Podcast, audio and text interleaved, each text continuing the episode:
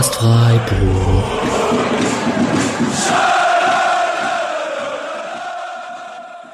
Dann, hallo und herzlich willkommen zur 114. Episode des Podcast Freiburg nach dem 1 zu 1 gegen den ersten FSV Mainz 05 am Samstag, den 12. Februar. Wir haben gerade Dienstagabend, das ist gerade ungefähr die 43. Minute von PSG gegen Real Madrid. Wer Amazon Prime hat und weiß, wer welches Spiel auf welchem Kanal zu welcher Zeit läuft, Respekt an diese Person. Wir sind wieder in Vollbesetzung. Einer beim Stadion, einer hat letztens seine Masterarbeit abgegeben und ist wieder bei vollen Kräften. Einer ist auf dem Weg zu vollen Kräften zurück von seiner Corona-Infektion oder auch nicht. Das kann er uns gleich erzählen. Ähm, bevor ich allen Hallo sage, kurzes Housekeeping. Wir sind hier wieder in der kompletten Viererkette. Letzte Woche war das zum Beispiel anders. Deswegen nochmal Danke zurück an Alex und Urbu, die uns vertreten haben und das auch sehr gut gemacht haben und ähm, auch dafür sorgen, ähm, dass das Podcast hier keine Pause einlegen musste, zum Beispiel, und man auch ein bisschen andere Meinungen zulassen kann. Auch hier der, der Kommentar an alle Hörer und Hörerinnen Ihr fühlt euch, ihr könnt euch gerne eingeladen fühlen und euch mal anmelden, wenn ihr mal teilnehmen wollt oder euch einbringen möchtet. Gerne. Ihr könnt uns unterstützen. Äh, wir haben einen schönen PayPal-Link in den Show Notes und auf Social Media findet ihr den auch und auf der Webseite findet ihr den auch. Äh, da freuen wir uns sehr. Das gilt für unseren Podcast, das gilt für Mischas Blog zerstreuung-fußball.de. Zerstreuung-fußball.de. Und ein kleiner Hinweis noch auf die letzte Episode, die Episode 113. Da durfte ich einmal mit Maximilian Eggestein gute 40, nee, 50 Minuten waren es sogar sprechen und äh, war ein sehr nettes Interview. Er hatte eine Sequenz musste ich rausschneiden, die werdet ihr nie erfahren, es sei denn, wir sehen uns beim Bierchen beim Pokalfinale in Berlin. Ähm, vielleicht könnt ihr so da das ein oder andere rauslocken, aber es war ein sehr offenes und sehr gesprächiges Interview mit Maxi Eggestein der den SC schon sehr verinnerlicht zu scheinen hat und ähm, ein guter Fit zum SC Freiburg und Christian Streich und allem drumherum zu sein scheint. So, und damit sage ich erstmal Hallo Patrick. Hallo. Grüß dich Julian. Hi. Ich wollte eigentlich weg von diesem Staccato und Hallo Mischa. Guten Abend. Ja, jetzt habe ich es trotzdem gemacht. Mit wem fangen wir dann an? Fangen wir doch einfach mal mit Julian an, weil der im Stadion war, einer von den 10.000. Da war es ausverkauft mit 10.000. Wie war es denn? Also für mich war es das erste Mal überhaupt im Stadion, als es nicht voll war, weil das einzige Mal seit Corona, in dem ich im Stadion war, war ich, als ich Patrick getroffen habe, äh, beim Spiel gegen Fürth und da war es voll. Ähm, und das heißt, für mich war es schon sehr ungewohnt und ich wusste ja, auf was ich mich quasi einlasse. Und es war auch schön, wieder überhaupt im Stadion zu sein, äh, auch noch so Unbekannten. Aber es ist schon sehr, sehr, sehr anders und ähm, also auch mit, ich habe gesessen, was ich auch nicht auf Tour, äh, auf der Ost in der Nähe ähm, von äh, der Süd auf der Seite. Und das Stadion war halt doch, doch ziemlich, ziemlich leer noch. Mit 10.000 geht das dann auch bei einem 35.000 Leute Stadion schon irgendwie ein bisschen unter. Ähm, ich freue mich drauf, wenn's, äh, wenn alle wieder dabei sein können. Äh, war trotzdem jetzt mal wieder schön, aber es, ich zähle die Tage. Kurze Gegenfrage, du warst nicht auf der Haupttribüne, oder? Nee. Dann warst du auf der West. Bist du sicher? Ja, müsste, oder? Ich, ich, ich bin ich auch meine, jedes Mal verwirrt, aber. Ich meine, es wäre. Rechts wäre in der Süd müsste ja die West sein. Ja, wenn es früher so rum war, ne? Genau. Ja. vielleicht haben sie es gedreht. vielleicht schaut man von unten aber jetzt drauf und nicht von oben. Na, ich weiß. Egal. Ändert vielleicht auch gar nicht. Ähm, Julian, eine kurze Nachfrage noch. VAR-Entscheidung. Jetzt wurde, es war nicht so, dass ein Tor weggenommen wurde, aber Stadionerlebnis VAR? Ja, also ich wusste davon nichts bis Spielende, weil es wurde ja geprüft, aber es wurde Handspiel geprüft und ich dachte dann, ja gut, das Handspiel habe ich jetzt auch nicht per se gesehen und kann ich ja eh nicht richtig sehen, dem Ding. Und dann ähm, bin ich nicht davon, also ich wusste überhaupt nicht, dass es was äh, wirklich Kontroverses gab, bis, das, äh, bis ich irgendwann äh, beim Getränkestand gesehen habe, dass Urbu irgendwas in die Richtung geschrieben hat. Ähm, ich wäre ignorant geblieben, wenn ich es nicht danach mir angeschaut hätte. Micha, du hast wieder Zeit gefunden. Dein Blogartikel ist auch schon draußen. Der ist natürlich oder wird auch in diese Folge etwas einfließen, das, was da drin steht. Ähm, hast du jetzt wieder mehr Zeit für den SC in den nächsten Wochen, ja? Ja, ich bin nächste Woche sogar beim Rasenfunk, kann ich hier äh, ja, verkünden. Dann schaue ich nächstes, äh, dieses Wochenende sehr viel Fußball. Nee, aber ist jetzt wieder Zeit ein bisschen für Blogartikel, auch nicht für, dass es einfach ganz kurz in einer halben Stunde runterschreibe, sondern es auch vielleicht nochmal durchlese, was ich da schreibe. Ähm, ja, genau. Ist auch schön. Ähm, Champions League habe ich jetzt noch gar nicht geguckt, aber ehrlich gesagt hat es auch eigentlich gar nicht so richtig auf dem Schirm, dass heute Champions League ist und morgen auch. Ja, Patrick auch nicht. Zumindest wusste er nicht, dass es auf Amazon Prime läuft. Deswegen der Gag am Anfang. Patrick, wie geht's dir vielleicht? Als mal die wichtigste Frage. Äh, ja, die Krankheit ist echt ein bisschen sehr trash. Ähm, bin die Woche auch äh, noch nicht arbeiten, weil alles, was äh, außerhalb von rumsitzen ist, echt ganz schön ein Kraftakt ist. Also die zwei Stockwerke zum Briefkasten fühlen sich ein bisschen an wie Pamela Reif Fit Workout. Und das ist nicht spaßig. Ähm, aber so langsam ist, geht der Trend nach oben. Aber ich befürchte, dass ich ein bisschen Geduld brauche und das ist nicht unbedingt meine Stärke. Ja, ähm, ihr seht mal, durch was wir uns hier durchquälen. Der Patrick sogar mit Corona-Infektion. Also ihr könnt gerne spenden und in den Show Notes. Spaß. Ähm, Tipps haben wir auch, eine Kicktipp-Runde haben wir auch, die findet ihr auch in den Shownotes. Mischa war der Einzige, der auf Unentschieden getippt hat. Herzlichen Glückwunsch dafür, auch wenn es kein 0-0 war, wie getippt. Und ich würde relativ schnell fortschreiten wollen, weil wir haben eine ziemlich vollgepackte Sendung. Ich hatte lustigerweise auf Twitter die Umfrage gestellt, was interessiert euch am meisten? Das Mainz-Spiel, der Ausblick aufs Augsburg-Spiel, der Hype um Nils Petersen oder ähm, die Geschichte mit Mack und dem Podcast teilen, die das Spiel gegen Mainz hat die wenigsten Leute interessiert, vielleicht auch, weil es ein Unentschieden war. Das wird jetzt natürlich ist ein bisschen blöd, weil der das immer den größten Teil dieses Podcasts einnimmt. Aber wir schreiten trotzdem in gewohnter Marschrichtung fort und blicken auf das Mainz-Spiel zurück und fangen mit dem Gegner an.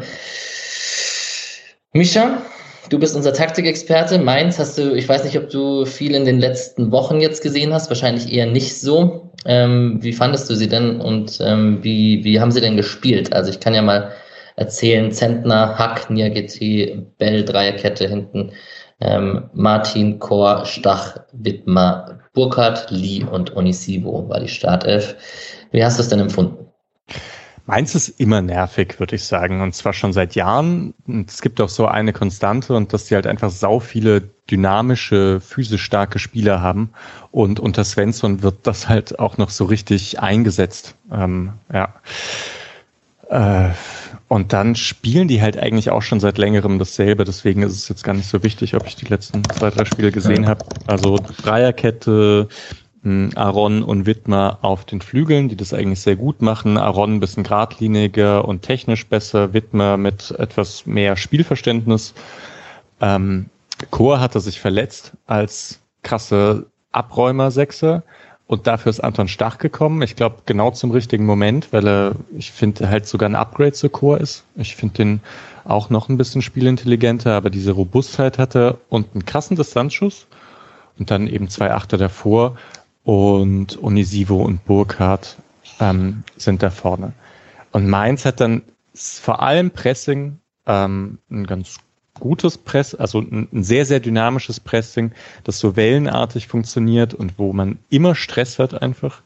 Und dann spielen sie einfach enorm vertikal und Onisivo und Burkhardt haben irgendwie so diese Fähigkeit, dass sie zu zweit auch in Unterzahl sehr gefährlich sein können. Also Mainz spielt ja, so ein bisschen einen der besten Unterzahl-Konter, finde ich. Der können auch so Befreiungsschläge einfach irgendwo bei denen in der Richtung landen und dann verlängert den Onisivo auf Burkhardt. Burkhardt macht irgendwas und gibt den noch weiter oder so, und dann kann ein Tor entstehen. Deswegen ist immer sehr gefährlich, auch wenn die Situation gar nicht so gefährlich aussieht. Eigentlich ist das so komplett ja zu meins. Und das machen sie jetzt seit Svensson schon die ganze Zeit. Und das finde ich krass. Also, dass sie das so aufrechterhalten, finde ich schon noch beeindruckend. Bo Svensson war beim hier 16er mit Ewald Lien jetzt gerade zu Gast, habe ich noch gesehen. Da habe ich noch keine Zeit gehabt, mehr vor der Aufnahme reinzuhören. Wird auf jeden Fall auch von der VAR-Geschichte ges äh, darüber gesprochen und wie das die Trainer empfunden haben. Vielleicht kleine Hörempfehlung, ohne es gehört zu haben, ist auch nicht schlecht, aber auch okay. Ähm, Patrick, ähm, du hast mir geholfen bei der Spielvorbereitung. Danke nochmal dafür on air und ähm, hast geschrieben, der Bo Svensson-Effekt ist ein wenig abgeklungen. Ähm, guter Saisonstart gehabt, sorgenfreie Saison, gebe ich dir recht, natürlich. Aber ist es jetzt so, dass die vielleicht am Ende nichts mit Europa zu tun haben? Na, also ich würde es auch ein bisschen eingrenzen. Also der extreme Bo Svensson-Effekt ist abgeklungen. Also letztes Jahr war man in der Rückrundentabelle, glaube ich, Dritter. Und äh, auch Anfang der Hinrunde war man irgendwie noch in der Bo Svensson-Tabelle Zweiter oder Dritter in der Bundesliga. Und das ist halt jetzt nicht mehr ganz so. Ich würde sagen, Mainz ist ziemlich vergleichbar mit Freiburg. Ähm, vielleicht etwas weniger Kaderbreite. Dafür hat man, finde ich, ein relativ, eine relativ gesunde Saison bis jetzt. Klar, sein Schüst fehlt hinten. Das ist schon nochmal, trotz der guten Dreierkette ist man da nochmal einen Tick stärker, wenn der auch spielt. Ähm, aber einfach eine gute Mannschaft und ein guter Trainer. Ja, ich meine, ich glaube, Mainz ist auch äh, fein mit dieser Saison, wenn man nicht europäisch spielt, weil die im Gegensatz zu Freiburg wirklich aus äh, vier, fünf Saisons am Stück kommen, wo es jedes Mal harter Klassenkampf war. Und ähm, also nicht Klassenkampf, sondern Kampf um Klassenerhalt. Wieder nicht. Ja. Julian, wirkten die Mainzer auch im Stadion, also aus der Stadionperspektive, so eklig und intensiv zu bespielen, äh, wie gerade beschrieben? Ja, voll. Also ähm, gerade eben in der ersten Halbzeit und auch schon relativ nach, kurz nach Beginn war es echt immer wieder so, dass man dieses klassische Stadion-Ding, wieso verlieren wir die Zweikämpfe oder so, selbst wenn das, glaube ich, statistisch gar nicht hinkommt immer, ähm, ist es auch einfach, wie sie ja, also wie sie auch den ersten Meter nach einem Ballgewinn losziehen und sowas und da Freiburg teilweise äh, das Nachsehen hatte, auch einfach tempomäßig, was jetzt beim SC die Saison nicht so oft war, ähm, fand ich es da schon, also ging mir dann auch oft so, äh, war aber auch dadurch, dass sie halt, kommen wir nachher nochmal zu, irgendwie auch dann teilweise einfach mehr Platz hatten da in der Mitte, das ist dann auch ein bisschen leichter so dynamisch auszusehen, äh, wenn der als der SC da nicht so Zugriff hatte, aber war auf jeden Fall schon so das befürchtete Mainz-Spiel in dem Sinne, dass sie ähm, wieder mit viel Tempo und äh, Körperlichkeit kommen und ähm, aber halt mittlerweile auch einfach deutlich besser Fußball spielen als in den Jahren, in denen der SC schon auch nicht gut gegen Mainz aussah, aber ähm, Mainz sich noch eigentlich nicht so, durchkom äh, nicht so durchkombinieren konnte. Yes, wir kommen auf den SC Freiburg und haben eine Startelf mit Flecken. Nico Schlotterbeck-Lienhardt, das überrascht keinen. Günther und Kübler überrascht momentan auch keinen. Höfler überrascht auch keinen. Eggestein hat sich relativ, hatte relativ gutes Spiel gegen Köln. Man konnte auch im Interview raushören, ja, ich, der denkt schon, dass er spielt. Also damit hat er, glaube ich, auch gerechnet. Grifo, Jeong, Schalay und Höhler. Jetzt weiß ich gar nicht, ich glaube, Kevin Schade ist der Einzige, der rausgeflogen ist. Ist das richtig? Demirovic noch. Demirovic. Ah, korrekt. Demirovic und Schade für Jeong und Schalay müsste das dann sein in dem Fall. Ähm, ja, war zu erwarten, dass er was ändert nach dem Köln-Spiel, war eigentlich schon zu erwarten, ne? Patrick. Ähm, ja. Ja, ja, richtig. Äh, ja oder Nein fragen immer gut. Ähm, ich, ich bin aus der Übung, ihr habt die Moderationen mehrfach übernommen. Richtig. Äh, ich hatte mit ein bisschen mehr Änderung gerechnet tatsächlich. Also nicht personell, sondern ich dachte, dass man ein bisschen was an der Herangehensweise ändert, nachdem man äh, in Köln nicht so gut aussah mit dem Ansatz und fast ohne Gegneranpassung, dachte ich, dass es gegen Mainz wieder ein bisschen mehr Gegneranpassung gibt wie in der Hinrunde hat es nicht ganz ausgeschlossen, dass man vielleicht tatsächlich knallhart Dreierkette spielt und es vielleicht sogar mit Gulde oder so. Ähm, jetzt war es halt wieder ziemlich more of the same wie in den letzten Spielen, nur mit zwei neuen Spielern vorne. Und klar, nicht more of the same, weil äh, Jeong dem Spiel immer ein bisschen eine andere Note gibt, als wenn da Dimirovic und Höhler spielen. Ich fand's, ich fand's ein bisschen überraschend und ähm, ja. Micha, führ uns in die taktische Welt und sag uns, wie der SC an das Spiel herangegangen ist. Vielleicht erstmal noch zu Patrick. More of Jeong ist immer gut, äh, würde ich grundsätzlich sagen.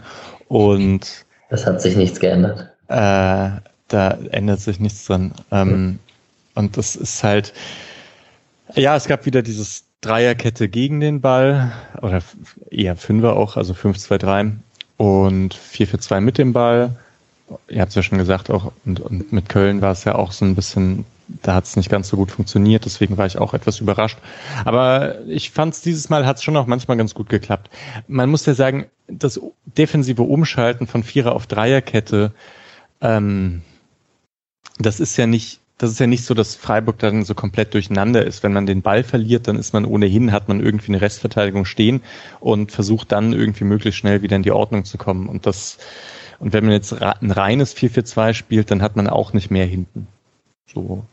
Und deswegen glaube ich auch, dass das gegen Köln vielleicht nicht unbedingt an dieser Formation lag. Aber so ein bisschen gewundert hat es mich dennoch auch, dass das, dass man da so dabei bleibt, weil man halt seit Stuttgart vielleicht nicht mehr unbedingt so was Positives an dieser Mischformation gesehen hat. Ich fand es jetzt gegen Mainz aber manchmal gar nicht schlecht. Es war manchmal, also Kübler hat irgendwie ganz gut im Strafraum manchmal geholfen. Dass Schaller dann die Außenbahn dicht gemacht hat, fand ich auch eigentlich ganz gut. Also da hat diese Mischformation grundsätzlich gepasst, finde ich. Jetzt ist es so, Streich spricht in der Pressekonferenz und du hast es auch in deinem Blog erwähnt davon, dass man wieder mehr Basics trainieren muss. Ähm, Patrick hat hier in das Skript geschrieben, die zweite Woche in Folge zu wenig Gegneranpassung mit einem Fragezeichen versehen. Julian, ist es so? Glaubst du, man hat, war sich seine Sache ein bisschen zu sicher vor Köln und Mainz und hat ein bisschen sich auf seine eigenen Stärken versucht zu beruhen und jetzt ging der Schuss nach hinten los? Oder kannst du das aus dem Stadion nicht so richtig sagen vielleicht? Hätte ich jetzt auch vom Fernseher, glaube ich, ja. in der Detailgröße nicht sagen können. Aber es ist ja jetzt auch nicht neu. Ne? Also das ist ja schon etwas, was bei Streich äh, fast jedes Jahr passiert, dass er irgendwie der Meinung ist, ähm, quasi hier hat die Balance nicht mehr gestimmt und jetzt müssen wir zurück zu dem. Er sagt jetzt nicht immer zu den Basics oder so, aber letztlich ist, glaube ich, oft das Ähnliche gemeint, wenn man äh, Phasen hat, in denen man einiges an Toren kassiert oder so, dann ähm, richtet er das Spiel auch immer noch mal ein bisschen neu aus und sagt danach auch oft in Pressekonferenzen, dass man jetzt wieder ein bisschen was anderes trainiert hat und so. Äh, und gleichzeitig auch andersrum gab es ja dann die Momente, als die Mannschaft darum gebeten hat, wieder mehr Spielerisches zu machen vor ein paar Jahren, weil man das Gefühl hatte, man hat sich zu sehr nur im Destruktiven geübt und hatte nicht mehr die Spielkontrolle gehabt. Das und hat ja mal gar nicht funktioniert damals. Das hat dann auch nicht so toll funktioniert. Und, aber diese, diese Balanceakte gibt's ja immer. Deswegen weiß ich, also ähm, aber ich finde schon, dass man in der Rückrunde generell sagen kann, dass äh, das, was Messi in der Hinrunde teilweise sehr stark gemacht hat, dann nicht immer so gut funktioniert hat. Und deswegen hätte ich jetzt so oder so mit gerechnet, dass es da irgendeine Anpassung auch im Training gab. Ob das dann jetzt die Zweikampf-Basics sind oder nicht, ich denke, da wird einfach eine grundsätzliche bisschen Orientierung wieder anders stattfinden. Was ich ein bisschen auffällig finde, ist tatsächlich, dass man jetzt in der Rückrunde doch einige Spiele hatte, wo man auffällig viel Kontrolle im Zentrum abgegeben hat. Mhm. Also Dortmund war natürlich das Extrembeispiel. Ähm, war jetzt, finde ich, auch am Samstag teilweise ein bisschen das Problem und auch in Köln, wobei das in Köln aufgefangen wurde, dadurch, dass Höfler und Eggestein beide ein sehr gutes Spiel gemacht haben, aber da waren auch so Phasen zu sehen, wo man im Mittelfeld nicht so viel Zugriff hatte. Da, keine Ahnung, ich weiß nicht, ob das am System liegt oder ob es andere Probleme gibt, aber das zieht sich schon ein bisschen als roter Problemfaden durch die Rückrunde. Zentrum ist halt nie so richtig die Stärke von Freiburg gewesen oder immer nur so auf eine, auf eine bestimmte Art und Weise. Aber du hast schon recht, jetzt gegen Mainz und Köln war es schon sehr auffällig, weil, ja, ich glaube, oft hat man halt versucht, dass das Spiel gar nicht so viel im Zentrum ist, jetzt so von, von Freiburg aus. Ähm, und, aber da hat man sich schon ziemlich eindeutig schlagen lassen. Andererseits muss man jetzt auch sagen, diese beiden Spiele, es waren jetzt ausgeglichene Spiele gegen Teams auf Augenhöhe also es ist jetzt auch, also ich glaube, man ist auch gar nicht so weit im Sinne, dass man so alles hinterfragen muss, was gerade gemacht wird, sondern mhm. klar, ich glaube, Streich ist immer ein bisschen genervt davon, wenn ein anderes Team intensiver wirkt als Freiburg. So, der, das ähm, will er, glaube ich, nicht unbedingt haben. Das, aber das Mainz und Union sind halt die beiden Teams, die Freiburg in diese, in diese ähm, in dieser Kategorie einfach schlagen können und sogar dann häufiger geschlagen haben in letzten, in letzten Zeit. Andererseits hält zwei Punkte gegen Mainz in zwei Spielen. Ist eigentlich im Vergleich zu den letzten Saisons ganz gut, oder? Ja, in einer, in einer Saison, wo wir alle von Europa quatschen, ist es natürlich. Ja, gut. Erde uns halt wieder. Ich mach das halt. Das ist halt Mainz. Mainz ist ja. schon so Angstgegner ein bisschen für, mich zumindest. Ja. Ich empfinde es, kleiner Vorgriff, wir werden nachher auf Augsburg schauen. Ich empfinde es als trotzdem interessante Phase und wichtige Phase in der Saison. Jetzt mit Augsburg und Hertha vor der Brust, dann hat man das Pokalspiel. Dann fährt man nach Leipzig, aber wenn man jetzt nur mal Augsburg-Hertha-Pokalspiel anschaut, ist das, könnte das schon richtungsweisende eins, zwei Wochen werden ähm, für den SC und wo die Reise hingeht. Man könnte sich da auch etwas verspielen, was man in der Hinrunde erspielt hat ähm, vielleicht dahingehend auch so ein bisschen Streichs, Basics, Formulierungen etc. Er erdet uns, er erdet den SC quasi so, wie du es bei uns tust, Micha. So, gut. Hoffentlich. So, kommen wir zu den Highlights. Ähm, zum Spiel. So wahnsinnig viele sind es gar nicht, die wir hier so notiert haben. Schreiten wir mal voran. Micha, möchtest du mit deinen ersten fünf Minuten kommen, weil du das immer so siehst, welche Mannschaft am besten reinkommt? Oder? Kannst vorlesen. 0 bis 5 geht hin und her. Viel Energie, viel 16er, habe ich sogar geschrieben. Kein klarer Abschluss. Also aber eher um den 16er herum, wenn ich es richtig im Kopf habe, oder? Jetzt nicht im 16er. Und eher Mainz vorne hatte ich das Gefühl, aber es gab auch einen Angriff von Freiburg. So. Genau, der liebe Patrick hat einen Günther-Durchbruch auf links notiert, äh, wo Hack im Zentrum vor Schall klärt. Julian? Und also das waren noch mit die besseren Minuten auf jeden Fall von Freiburg in der ersten Halbzeit. Ähm, das war nur da schon eben so, dass was Mainz gemacht hat, deutlich ähm, einfacher und gefährlicher aussah. Und bei Freiburg waren die Vorstöße, die es gab, auch mit viel Elan und sowas, äh, waren, das sah alles noch deutlich mehr Arbeit aus. Es war immer, auch die Bälle, die dann ankamen, waren dann oft irgendwie ein abgeprallter Ball und sowas, und in den sich jemand reingeworfen hat und so. Äh, dachte mir schon nach wenigen Minuten, dass es so von organisierten Fußball her auf jeden Fall besser aussieht für Mainz. Ja, es gibt in der sechsten Minute einen Fernschuss von Unisivio, der es schafft in die Sport 1 Highlights, warum auch immer. Ähm, da den hab, da habe ich mir noch rausnotiert, dass Höhler den Freistoß gegen wen auch immer, gegen Hack, glaube ich, an der Seitenlinie nicht bekommt, den er sonst sehr oft bekommt. Patrick? Ja, in der Minute danach kriegt er dann einen und da muss ich kurz äh, Misha zuvorkommen und die krasse Balleroberung von Jeong davor loben, bevor Höhler die gelbe Karte zieht, weil da erobert Jeong den Ball gegen drei in der eigenen Hälfte. Genau. Yes, das war mein Moment, wo ich in der Gruppe geschrieben habe, Höhler-Liebe und Höhler doing Höhler-Things. Gleich mal gelbe ziehen in der siebten Minute. Genau, dann haben wir in der zwölften Minute eine Flanke von links von Lee.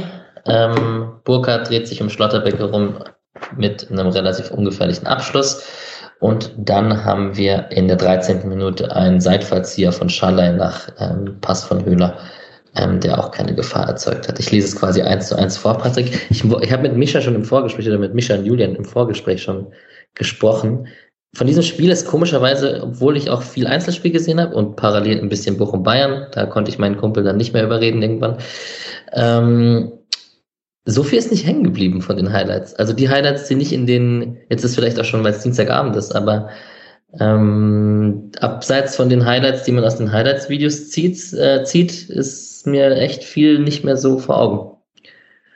Es ist auch nicht so viel passiert, hatte ich das Gefühl. Also an tatsächlichen Strafraumszenen. Es war eher so ein bisschen, also aus Freiburger Sicht zumindest, ähm, waren viele Szenen so ein bisschen frustrierend, weil dann irgendwie Balleroberungen danach im Ansatz hängen geblieben sind und so. Und ich glaube, also ich glaube, aus Mainzer Sicht gab es da mehr positive Szenen, weil man ja bei der eigenen Mannschaft häufiger mal so Angriffsansätze, wo dann der letzte Pass nicht funktioniert und so, das äh, nimmst du bei der eigenen Mannschaft irgendwie mehr wahr. Und so als Freiburg denkst du dir halt so, okay, wir hatten da halt irgendwie nichts. Erste Halbzeit ging halt so ganz klar an Mainz. Ne? Ja. Der Freiburg echt ziemlich ausgeschalten. 14. Minute, Traumpass von unserem Kapitän Christian Günther auf Burkhardt in die Schnittstelle zwischen Nico Schlotterbeck und dem anderen und Lienhardt wahrscheinlich, weil er selbst war es nicht. Ähm, ja, was hat der Günni davor? Und äh, gut, dass der Flecken seinen Kopf hinhält. Ne? Ähm, wollen wir da Günther mal ein bisschen kritisieren und allgemein vielleicht sagen, Günther ist nicht in seiner absolut, absolut, absolut Bestform? Oder ist, geht das schon wieder zu weit, Julian? Nö, das passt. Ähm, loben ja auch gerne, bei, gerade bei ihm. Von daher, also in der Szene fängt ist es schon halt irgendwie die bisschen äh, an dem Tag schwächere linke Seite vom SC. Also Grifo verliert den Ball da ja auch schon völlig unnötig und erlaubt überhaupt erst einen Gegenstoß und Günther will es halt retten und macht es viel, viel schlimmer. Also der Pass wäre rausgekommen, der will es halt verhindern und streckt den Fuß dazwischen und trifft halt den Pass dann überhaupt nicht. Und so ist er halt zu kurz für Flecken und zu weit rechts für Lienhardt und zu weit links für Schlotterbeck. Und äh, dann, ich dachte, das wäre eine absolute Monsterparade, war es dann doch auch nicht, äh, sondern war einfach ein guter Quadratschädel, den er dahin hält, aber äh, gut rausgekommen und gerettet auf jeden Fall. Kann Nico Schlotterbeck den klären? Also gefühlt geht er gar nicht in den Rückweg, weil er denkt, Flecken kommt an den Ball. Oder ist das egal? Nee, gehe ich mit. Also ich weiß nicht, ob er ihn klären kann, aber auf jeden Fall wird er halt überrascht. Und diese Szene ist deswegen, glaube ich, so ein bisschen exemplarisch fürs Spiel, weil Burkhardt halt eh schon im Rennen ist, darauf spekuliert, dass irgendwas passiert und einfach dynamisch durchläuft, so wie Mainz halt macht. Und Nico Schlotterbeck halt so ein bisschen, weiß nicht, so Hände in Hosentaschen mäßig dasteht und dann denkt, oh scheiße, da kommt wer. Ja, aber also wer zur Hölle soll mit diesem Pass rechnen? Ne? Also ein Pass, der exakt ins Dreieck zwischen Torwart, Schloim und Lienhardt kommt. Also ich fand das schon sehr hart, ihm da irgendwas vorzuwerfen. Das sieht nicht 100% glücklich aus, aber als der, als der Ball an ihm vorbeikommt, muss er erstmal realisieren, dass der echt nicht zurück zu Flecken kommt. Also ich würde auch annehmen, dass der da steht, wenn der Pass kommt. Es muss ja irgendeinen Grund haben, dass Günther das macht. Ist Nico Schlotterbeck schon mit dem Kopf bei seinem nächsten Verein? ja, stark. Aber er steht, finde ich, auch so da, dass wenn der Ball zu ihm kommt und Burkhardt ihn voll anrennt, dass er dann auch erstmal was machen muss. Also er hat einfach nicht so die Spannung, fand ich.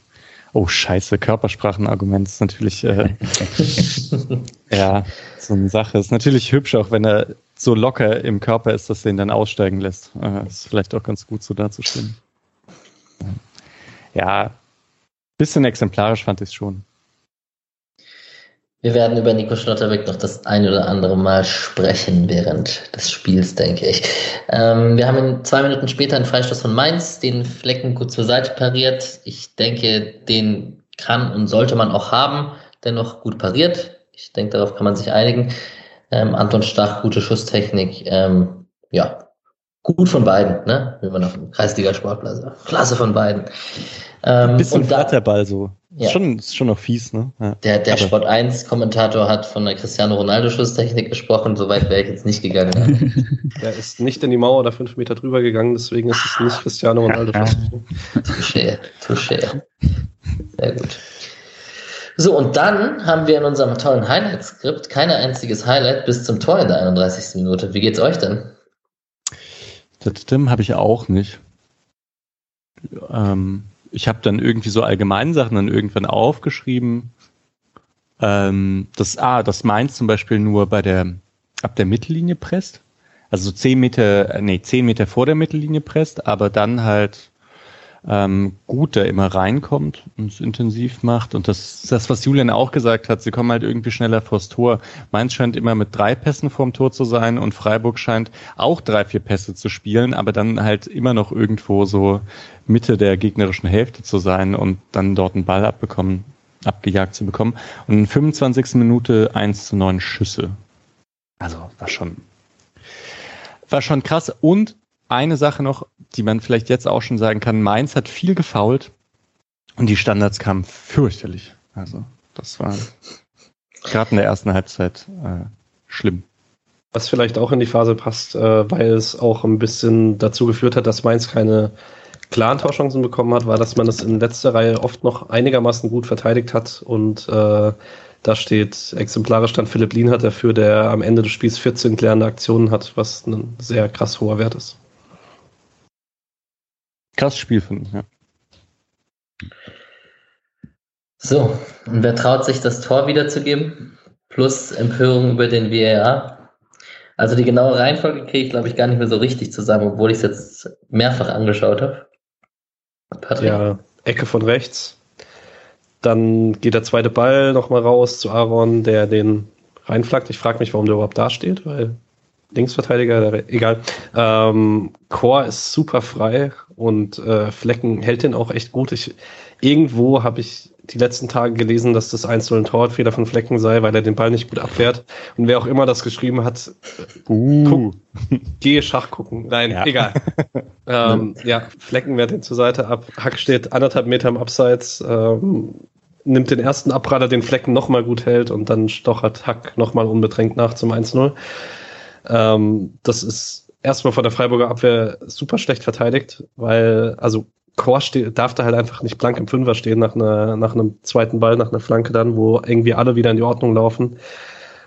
Und dann ist es halt eine grauenvolle Entscheidung. Also. Vor dem, vor dem BEA, also ich habe es mir auch nochmal angeschaut und es, also das zentrale Missverständnis ist quasi vorher Eggestein und Jeong, weil ähm, Eggestein gestikuliert so, übernimm ihn äh, für Chor quasi und John geht aber raus, weil das sind zwei Mainzer und Höfler ist draußen, aber er will ihm nicht beide geben. Das eigentlich auch, sieht auch richtig aus für mich. Da, also ne, alles mit äh, fünf Sternchen, weil wer weiß, was da besprochen ist, aber es wirkt sehr so und Eggestein realisiert es nämlich dann auch und rennt zurück, aber dann ist es halt schon ein bisschen zu spät. Und finde dann aber auch, Höfler kommt da von außen dann halt überhaupt nicht dazu. Sein Gegenspieler ist im Abseits, aber ähm, das, da er selber danach nicht reklamiert, liegt es ja nicht daran und äh, bleibt dann da auch so ein bisschen stehen. Und ja, Lienhardt, Stotterbeck stehen halt so ein bisschen blöd auf der Linie, weil können dann auch nicht voll durchziehen, weil sonst haust du Flecken den Kopf ab. Und äh, dann ist auch viel, also da läuft es dann auch schlecht, aber das vorher eben, wie Patrick sagt, wenn er da so frei steht, dann ist da das, glaube ich, entscheidende Missverständnis.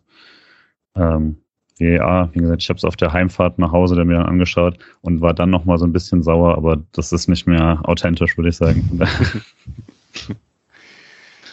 Ich muss ehrlich sagen, ich hab's, ich habe auch die ersten zwei, drei Wiederholungen nur auf ein Foul oder ein Schieben in der Mitte und auf ein etwaiges Handspiel geschaut. Also ja, die können sich halt so oft anschauen, bis sie sicher sind und die müssen auch das Abseits sehen, das ist schon klar. Ich verstehe aber fast, wie, also wie es passiert ist, ohne es in Schutz nehmen zu wollen. Hm.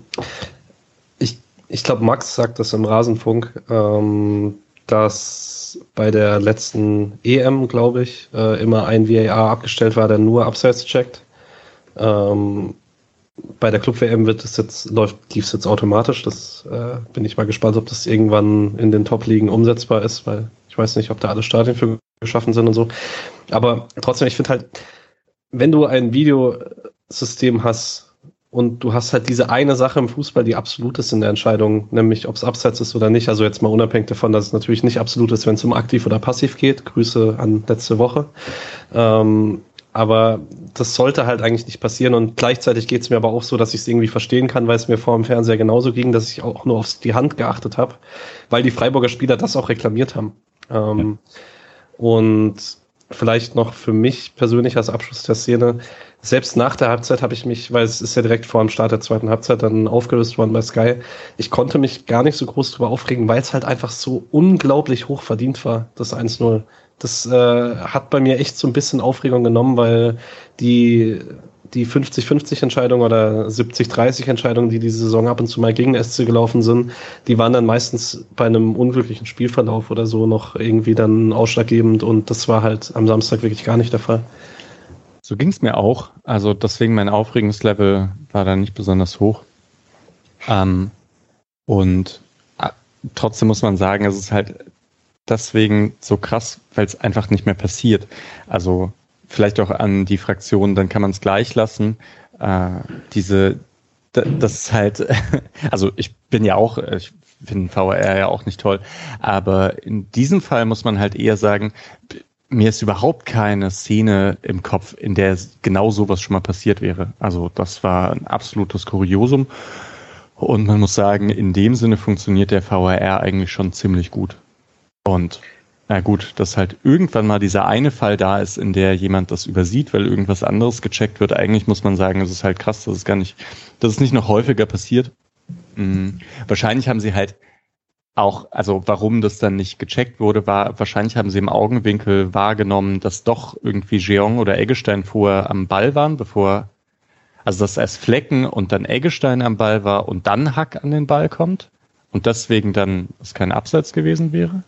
Also so wie ich Aitekin da verstanden habe, war es wirklich einfach, dass sie gar nicht mehr groß dran gedacht haben, dass es das hätte sein können, weil ähm, sie halt wirklich, glaube ich, einfach die ganze Zeit dieses Handspiel immer wieder zehnmal gespielt haben. Als sie dann endlich das Go gegeben haben, hat er weitergemacht und dann war es rum quasi.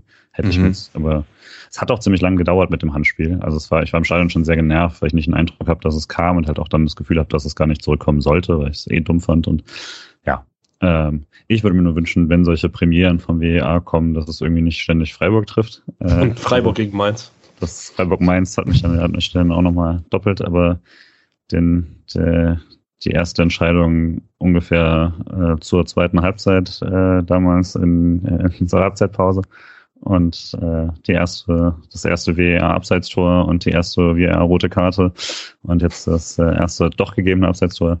Ja, nervt dann ein bisschen, aber es ist, denke auch, also glaube nicht, dass da jetzt irgendwas Größeres draus abzulesen ist, außer dass man in der Situation halt Pech hatte mit dem WER und mit dem 1-0 trotzdem, glaube ich, leben können muss. Misha hat mir mit nicht wahrgenommen schon den Episodentitel auf jeden Fall hingelegt. Oh. Hervorragend. Was habe ich getan? Episodentitel ist doch SC Freiburg Mainz ja. 05 1 zu 1. Episode 114, ja, du hast natürlich recht. Ähm, abschließend dazu, Micha, du hast auf deinem Blog geschrieben, blöd gelaufen. Das finde ich ein bisschen zu wenig äh, emotionsaufgeladen, muss ich an dieser Stelle sagen. Also ein bisschen schlimmer als blöd gelaufen ist es an der Stelle dann tatsächlich schon. ich bin blöd gelaufen eigentlich ziemlich adäquat. Okay. Ist halt schon richtig blöd gelaufen, vielleicht so. Okay, mit einem richtig kann ich mich einigen. Ja, okay. okay. Tor abgehakt, Eitikin hat sich direkt, äh, kommunikativ kann man es vielleicht noch loben an Schiedsrichterstelle, hat er sich direkt nach dem Spiel hingestellt und hat gesagt, es war ein Fehler. Ähm, Im Rasenfunk haben sie auch drüber gesprochen, ja? Ja, genau, das wollte ich auch noch sagen. Eitikin wird ja sehr stark gelobt ich finde aber ehrlich gesagt, also der Typ steht einen halben Meter im Abseits. Ähm, wenn, wenn man dort noch anfängt, irgendwie so ein bisschen, also bei so einer Schwarz-Weiß-Entscheidung muss man halt sich einfach hinstellen und sagen, also ich finde da, das, ich würde es nicht mehr loben, weil, und das wird auch jeder andere machen, nicht nur Aitekin, wenn man so einen Bock schießt, also wo ja wirklich einfach, da steht jemand einen halben Meter im Abseits und das wird gecheckt und die sehen es nicht, das ist schon krass eigentlich. er hat sich natürlich ein bisschen abgeschaut äh, beim SC. Das war so ungefähr das, das Äquivalent zu Grifo ähm, entschuldigt sich für die Schwalbe, äh, die jeder schon gesehen hatte. Deswegen. Äh, ja. Samstag hat er sich nicht entschuldigt für die Schwalbe. War auch keine. Ja, war auch keine. Reden wir gleich. Ja, genau. Klare Elbe. Das ist nicht eine Schwalbe. Starten so, wir die, die dreiteilige andere Grifo-Serie. Gut, 34. Minute Freistoß, SC Freiburg, 25. Minute eben genannter Grifo tritt an. Sehr, sehr gute Position, sehr zentral. Grifo-Position schießt drüber. Patrick, du hast geschrieben, klar drüber. Ich finde, er ist nicht so, also er ist schon klar drüber, aber wenn man ihn mit Schmackes und Effet schießen müsste, kommt sowas auch mal bei raus. Er ist jetzt nicht übers Stadion geflogen. Ähm, 37. Minute, Schalay schickt Eggestein zur Grundlinie, Höhler trifft den Ball nicht richtig bei der Hereingabe. Äh, die 37. muss man vielleicht nochmal rausheben, weil das die erste Aktion ist, glaube ich, dann in der ersten Halbzeit, wo ein Angriff von Anfang bis Ende gut ausgespielt ist. Der startet in der, im eigenen Aufbau, Lienhardt raus auf Kübler, ähm, glaube ich, mit Eggestein nochmal dabei geht zu Schallei, der Eggestein dann wieder durchschickt und der gibt den Ball in die Mitte auf Höhler und so. Und das war so selten in der ersten Halbzeit, dass das sehr positiv rausgestochen ist. Dem gibt es nichts hinzuzufügen. Dann haben wir in der 39. Minute einen Freistoß vom SC aus 20 Metern, Grifo in die Arme von Zentner. Und vielleicht kann man jetzt nach zwei Freistößen Grifo und Mischa hat vorhin schon gesagt, Mainz hat viel gefault und die Standards waren nicht so gut. Was ist denn da los gerade mit Grifo und Günther und den Standards? Ist ein bisschen die Standardstärke abgegangen. Jetzt schießen wir nachher ein Eckballtor mit klassischer Höfler Kopfballverlängerung und Nils im Strafraum. Das widerspricht ein bisschen der These. Aber dennoch hätte man da mehr Kapital rausschlagen können, oder nicht? Finde ich auch. Also ich glaube, man kennt halt einfach so viele Spiele, in denen man, also in denen so sieben, acht Standards gibt und vier oder fünf kommen in gefährliche Räume und es gibt auch, also dann funktionieren die vom aus dem Halbfeld irgendwie diese langen Bälle auf den äh, gegenüberliegenden Innenverteidiger und der bringt ihn dann wieder rein und da kommt jemand nicht so ganz an den Ball, all solches Zeug irgendwie. Also man hat das Gefühl, Freiburg, jeder zweite Standard kommt in schöne Richtung und auch wenn es jetzt ein Tor gab, insgesamt gab es aus den Standardsituationen dann doch sehr wenig Gefahr, würde ich sagen. Und das ist in letzter Zeit häufiger so und ich würde sagen, das liegt auch daran, dass die Bälle nicht richtig dahin kommen, wo sie hinkommen sollten. Passiert irgendwie. Aber Grifo und Günther scheinen da nicht so perfekt äh, in Form zu sein, was den ruhenden Ball angeht. Mhm. Grifo und Günther, darf ich kurz die Überleitung machen, weil die erste Halbzeit so auffällig war. Also Grifo mit einer also auch individuell sehr schlechten ersten Halbzeit. Günther als Freiburger Spieler mit den wenigsten Ballkontakten in der ersten Halbzeit. Ähm, Ich, weiß, ich wollte eigentlich tatsächlich Julian fragen, hat man im Stadion irgendwas gesehen, was Mainz genau gemacht hat, um die beiden aus dem Spiel so extrem rauszuhalten? Oder irgendwie, oder hat jemand für euch eine Erklärung, eine andere? Ich hatte ja den schlechtesten Blick quasi auf solche Sachen von rechts unten bei der Eckfahne mehr oder minder. Äh, konnte ich jetzt nicht so viel sehen, was den linken Anker aus dem Spiel genommen hat, zum Beispiel. Ähm, ja. Ich kann Bo Svensson aus der Pressekonferenz zitieren, der wieder mit zwei Sechsern gespielt hat, um die Außen zu doppeln, wenn sie raus müssen und das als Reaktion äh, benutzt hat, um den linken, um den starken linken Anker, hat er nicht gesagt, die linke Seite von Freiburg, ähm, rausnehmen zu können, um eben mit einem Sechser rausschieben zu können immer. Ähm, das zumindest als Trainerantwort von, von Mainz. Das klingt doch sehr plausibel. Ja. ja haben sie anscheinend in den letzten gegen, gegen Hoffenheim am Ende so gespielt und dann hat er das übernommen ins Freiburg-Spiel hinein. Und in der 41. Minute haben wir eine letzte Chance von Mainz, wo sich Burkhardt gut durchsetzt. Ähm, Kopfball Unisimo und dann setzt sich Burkhardt gegen Schlotterbeck durch, geht an Flecken eigentlich schon vorbei und schießt dann ziemlich überhastet, meiner Meinung nach, aus der Drehung. Ich finde, er könnte einfach nochmal draufstehen. Er hatte wahrscheinlich nicht gewusst, dass er so viel Zeit hat, aber dann kam aus der Drehung nicht so ein guter Schuss heraus. Ähm, schießt gegens Außennetz. Ich fand, ich, ich mach kurz weiter, ich fand, Lean hat in der Situation nicht so gut aus, weil er sich verschätzt bei dem hohen Ball. Also es sah irgendwie einfach nicht nach einer guten Abstimmung zwischen beiden Innenverteidigern aus in der Situation. Und ja, wenn man frech ist, sagt man die nächste Situation, wo Nico Schlotterbeck nicht zu 100% gut verteidigt. Kann man auch sagen, Burkhardt macht's gut. Ja, ich wollte kurz einmal Burkhardt loben, weil das in dem Spiel extrem auffällig war. Ihr müsst mal darauf achten, wenn ihr mein Spiele guckt, ähm, wie unglaublich gut sich Burkhardt vor Zweikämpfen positioniert. Also wie er wirklich schon, wenn der Ball noch nicht äh, in seine Richtung kommt, äh, sich klug Richtung Verteidiger stellt, dass er in guten Positionen ist. Das äh, ist relativ außergewöhnlich für Stürmer in seinem Alter, finde ich. Aber ist trotzdem schlecht verteidigt. Spielt wohl auch nicht mehr lange in Mainz, ne? Der Burkhardt. Ich bin gespannt. Also, weil ich, ich finde, also ich finde auch, dass der ganz gute Anlagen hat, aber also äh, irgendwie so ein richtiger Top-Stürmer ist er jetzt auch nicht, dass ich denke, okay, Leverkusen muss den sofort kaufen. Ähm, deswegen, ich weiß noch nicht so genau, wo, wohin Burkhardt gehen wird und mhm. auf welches Niveau er jetzt, äh, ja, wohin er geht. Und ich weiß halt auch nicht, ob er Anlagen hat, um mal ein, ein richtig, richtiger Top-Stürmer zu werden oder ob es einfach nur ein guter Bundesliga-Stürmer bleibt. Also Wolfsburg braucht Spieler, die hinter der Spitze spielen können. Ja, stimmt. Äh, Waldschmidt kommt zurück. Ja. Aber so oder so ein Schlotterbeck auf Hinrundenniveau verteidigt diese Szene und jedes Mal. Und das war schon alles gut gemacht von Burkhardt, aber das äh, fand ich sehr ungewohnt, dass er sich da sowohl komisch positioniert, als auch dann, also ich glaube nämlich mit einer ordentlichen Positionierung kommt er erst gar nicht in dieses Laufduell und als er dann im Laufduell ist, verliert das auch noch. Ähm, das war ungewohnt und da also die, die Recovery von Flecken, nachdem er schon zu Boden geht, ist richtig stark. Ähm, aber trotzdem kann das dann ein Tor sein. Das wäre dann schon stark auf ihn gegangen. Was sagt ihr bei Flecken, dass er so rauskommt? Ich bin ja irgendwie, seitdem ich ähm, Sascha Filter mir die Sachen als so anschaue, seine Torwartanalyse, habe ich mehr Verständnis dafür, dass man als Torhüter zurückbleibt. Früher hätte ich auch immer gesagt, man muss sofort rausrennen. Ähm, in den beiden Malen von Flecken war es aber schon auch ganz gut gemacht, oder? Also er setzt den Stürmer schon so unter Druck, dass der was machen muss und wenn er so überhastet was machen muss, dann steigt auch die Wahrscheinlichkeit, dass er, dass er einen Fehler macht irgendwie. Ich glaube, das Ding ist ja immer, also kritisiert wird ja meistens, wenn Torhüter rauskommen, ohne dem Stürmer Druck zu geben, weil dann machen sie halt nur mehr vom Tor auf. Aber wenn er halt Burkhardt zu einer schnelleren Entscheidung zwingt, dann kann sowas passieren. Und ich würde Julia nochmal extrem zustimmen. Es ist krass, wie schnell er am Boden und dann wieder oben ist und dann doch relativ viel vom Tor noch zumacht.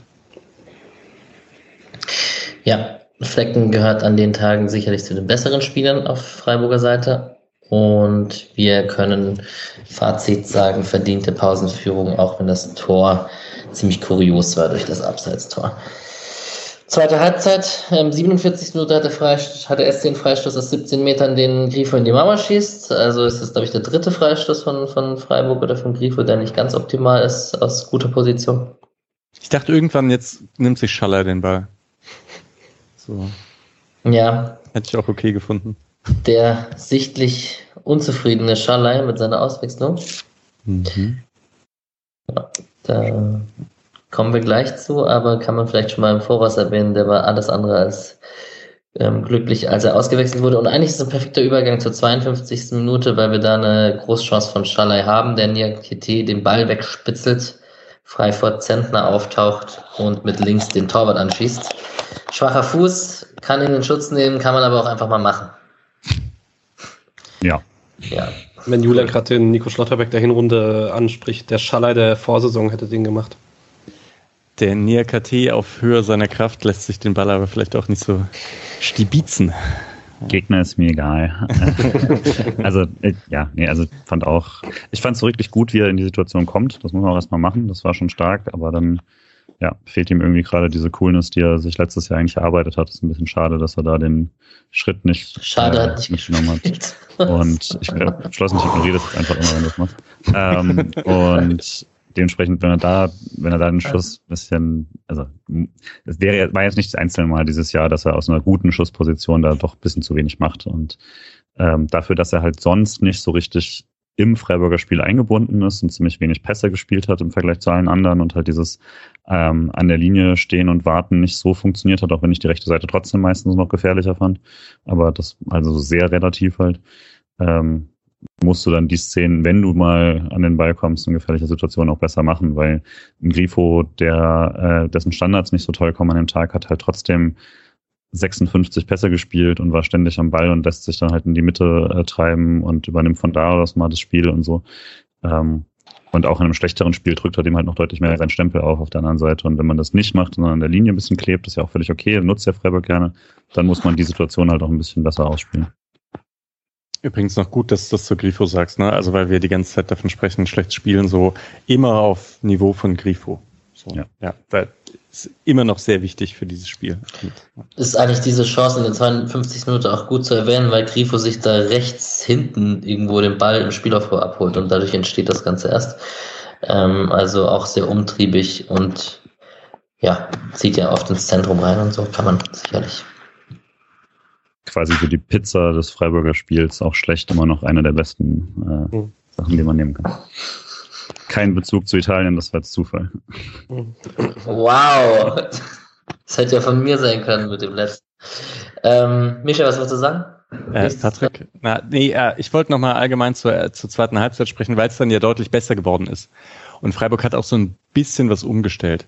Also Freiburg ist manchmal im Spielaufbau in dieser Saison so ein bisschen, ich weiß nicht, wie soll man es sagen, also sehr kontrolliert, aber ähm, oft auch so ein bisschen statisch. Also dann hat so Schlotterbeck den Ball und schaut so nach links und nach rechts und gibt ihn rüber zu Lienhardt. Lienhardt läuft einen Schritt nach vorne, schaut nach links, nach rechts und gibt nochmal so rüber. Und in der zweiten Halbzeit hat man dann aber wirklich einfach schnell äh, hin und her verlagert. Von Außenverteidiger zu Außenverteidiger und wieder zurück. Und dann ähm, stand da häufig links dann Grifo auch relativ tief und hat mit aufgebaut und so kam man halt deutlich häufiger nach vorne ähm, durch diese durch diese Verlagerung, weil man dann eben Mainz etwas, also Mainz verschiebt halt unglaublich kompakt und das kann man ja auch immer nutzen. Also kompaktes Verschieben schlägt man durch Verlagern ähm, und dann wieder verlagern. Und das hat dann häufiger funktioniert. Ich habe Anfang der zweiten Halbzeit allerdings auch so ein bisschen die Befürchtung gehabt, dass man mit einem Konters 2-0 fällt, weil, äh, bekommt, weil man diese Anpassung von der Vorwoche ähm, mit äh, einem Höfler, der mehr abkippt ähm, und einem Nico Schotterberg, der dann offensiver antribbelt, auch am Anfang der zweiten Halbzeit gemacht hat. Und das schon ein bisschen riskanter war, als ich es gegen Köln fand, weil Köln halt bei allen Stärken keine Kontermannschaft ist mit Modest da vorne drin.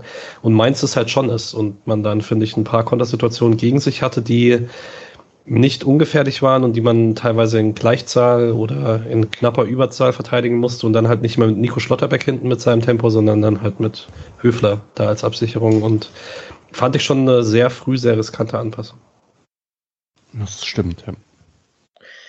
Ja, passend zu einer Situation wie in der 53. Minute, wo Burkhardt den Querpass von, nee, doch, Burkhardt nimmt den Volley und äh, trifft das Außennetz und da hat man gedacht, okay, Mainz ist trotzdem sehr zielstrebig, das geht ein bisschen, das zahlt ein bisschen darauf ein, was äh, Michael vorhin gesagt hat am Anfang, dass Mainz das sehr gut in Unterzahl vorne auskontert mit Burkhardt und Unisivo.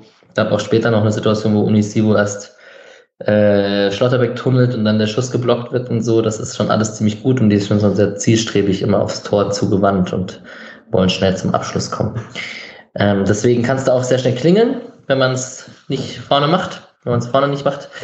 Ähm, in der 61. Minute steht bei uns eine Ecke. Ich glaube, genau daraus entsteht dann aber auch so, nochmal so ein hm. Konter eigentlich, oder? Recht. 54. Minute dann, ja. Also irgendwie so viermal wehrt man da Schüsse ab und dann äh, oder oder Angriffe ab und dann kommt man zum Konter und das war irgendwie eine ganz hübsche Kombination und aber Schaller wird geblockt. Also ja, so groß war die Chance auch nicht. Eine Minute nach der 54. Das habe ich noch in meinen Notizen. Ähm, na, also nach der Ecke im Prinzip gibt es eine Kontersituation für Mainz, wo Kübler 1 gegen 2 ist und das wirklich super wegverteidigt gegen Onisivo und Burkhardt im Konter. Ich weiß nicht, ob ihr euch erinnert, aber gibt, er gibt angenehmere Situationen als Verteidiger und er nimmt sowohl den Schuss als auch den Pass weg. Erinnere ich mich tatsächlich gar nicht.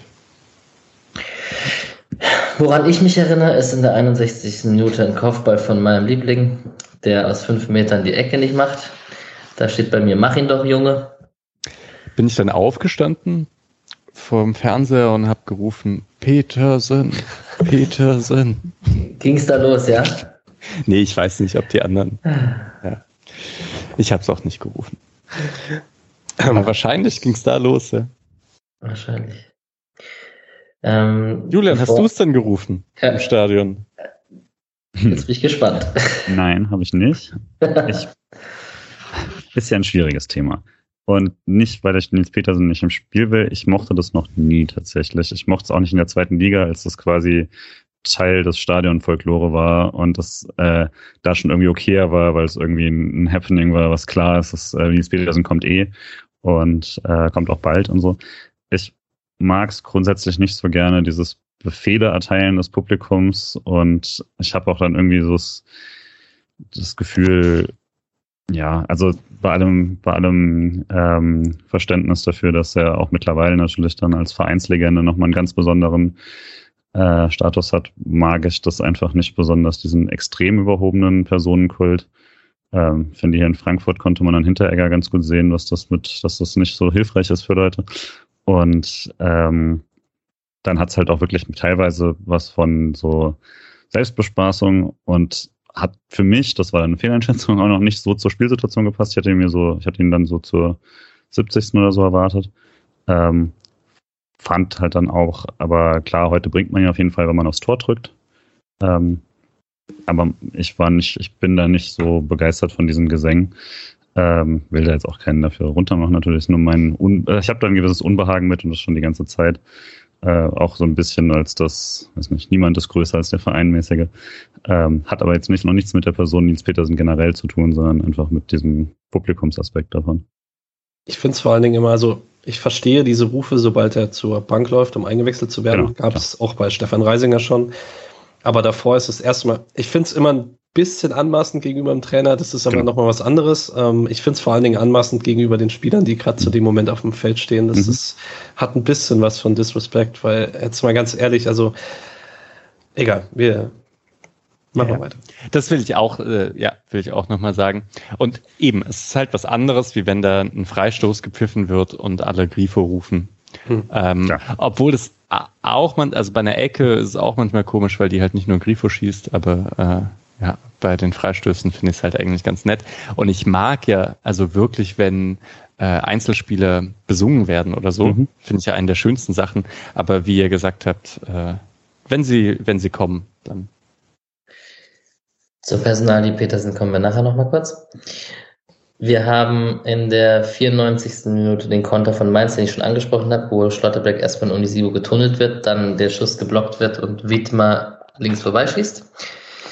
Und dann kommt der Dreifachwechsel. Julian, ich musste leider einen kleinen, einen kleinen Hint geben. Der wurde in der 67. Minute eingewechselt. Du hast gerade gesagt, du hast eher in der 70. mit ihm gerechnet. So, ah, ja. so weit weg ist das jetzt nicht. Ich dachte, wir wären in der 60. gekommen. Nee. Es fehlt halt die Uhr im Stadion, wenn ich noch mal kurz renten darf. Da ist von, keine Uhr. Von Contempo? Ja, da ist keine Contempo-Uhr. Ja. Und es ja. ist ja nicht so, dass man da keine 18 Meter große, graue, hässliche Wand hätte, wo man so eine Uhr. Sehr gut.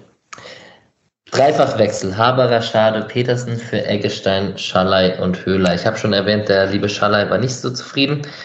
Ähm, Haberer, Eggestein ist eigentlich ein Wechsel, mit dem man mittlerweile rechnen kann. Die machen ja so ein bisschen Jobsharing.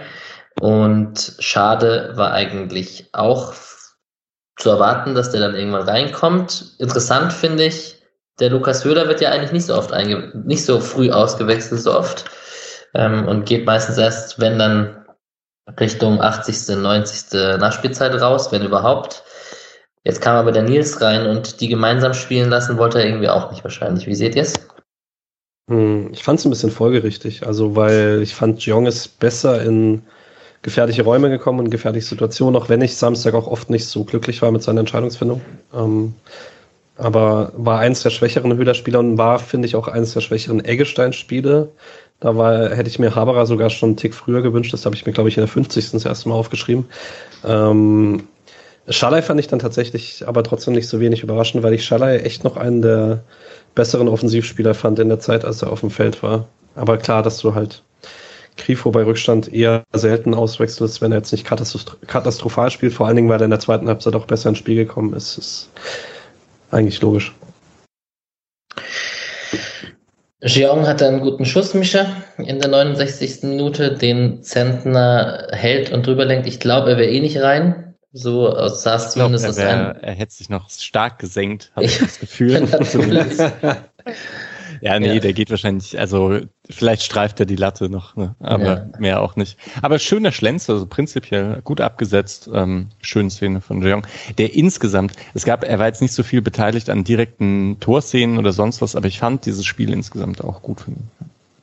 Das war so mein einziger richtiger Stadion-Moment, äh, der richtig gut war, fand ich. Also der, der so war wie. Das ist wie sehr traurig. Nee, der so quasi im Sinne von, das hat sich angefühlt wie immer, weil als der Ball äh, dann rübergelenkt wurde, ging so dieser Ruck durchs ganze Stadion tatsächlich. Und das hat dann halt extrem gut gepasst, was weil danach kam. Aber es war wirklich, das, ich bin instinktiv äh, sehr, sehr laut geworden und habe dann gemerkt, plötzlich sind das alle, also äh, jetzt nicht, weil ich angefangen habe, sondern weil das der Instinkt war, der durch alle gegangen ist. Ähm, jetzt quasi, also so laut wird es irgendwie die ganze Zeit nicht. Und äh, selbst in dem ähm, Highlight-Video sieht man, wie ein paar Leute auf der Süd exakt die gleiche Reaktion haben und äh, dieses nach vorne peitschen jetzt kommt. Und da hat man so ein bisschen gespürt, jetzt ist der SC so ein bisschen äh, dran und das äh, dann eben nach so einer Petersen-Einwechslung ist natürlich auch eine andere Energie im, im äh, Publikum dann.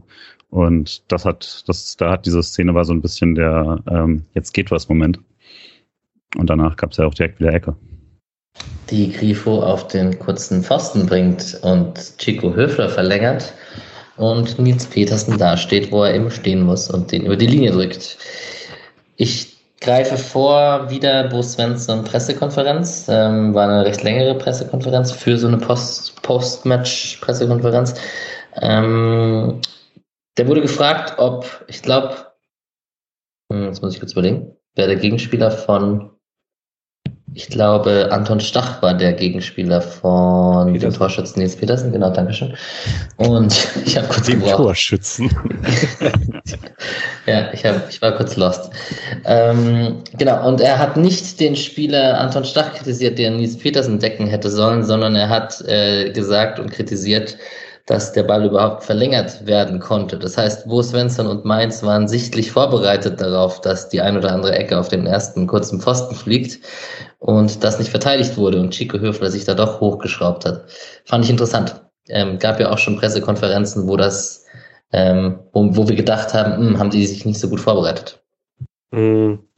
Vielleicht mal unabhängig davon, dass Petersen halt immer da steht, wo er stehen muss, ist es äh, dachte ich mir jetzt, als ich die Highlights gesehen habe, vielleicht sollte man als Freiburg das im Sommer mal noch ein paar anderen Spielern beibringen, was Höfler so macht, nämlich den Lauf auf den ersten Pfosten, weil in der einen Wiederholung sieht man ganz gut, dass die zwei Gegenspieler, die vor Petersen stehen, ihm den Weg nach vorne auch blocken wollen. Und Petersen macht den halt auch häufig, wenn er auf dem Feld steht. Mhm. Das heißt für mich schon so ein bisschen Erklärung dafür, dass Höfler da zum Kopfball kommt, ist, dass Mainz in der Szene bei zwei darauf achten muss, ob sie den Weg machen.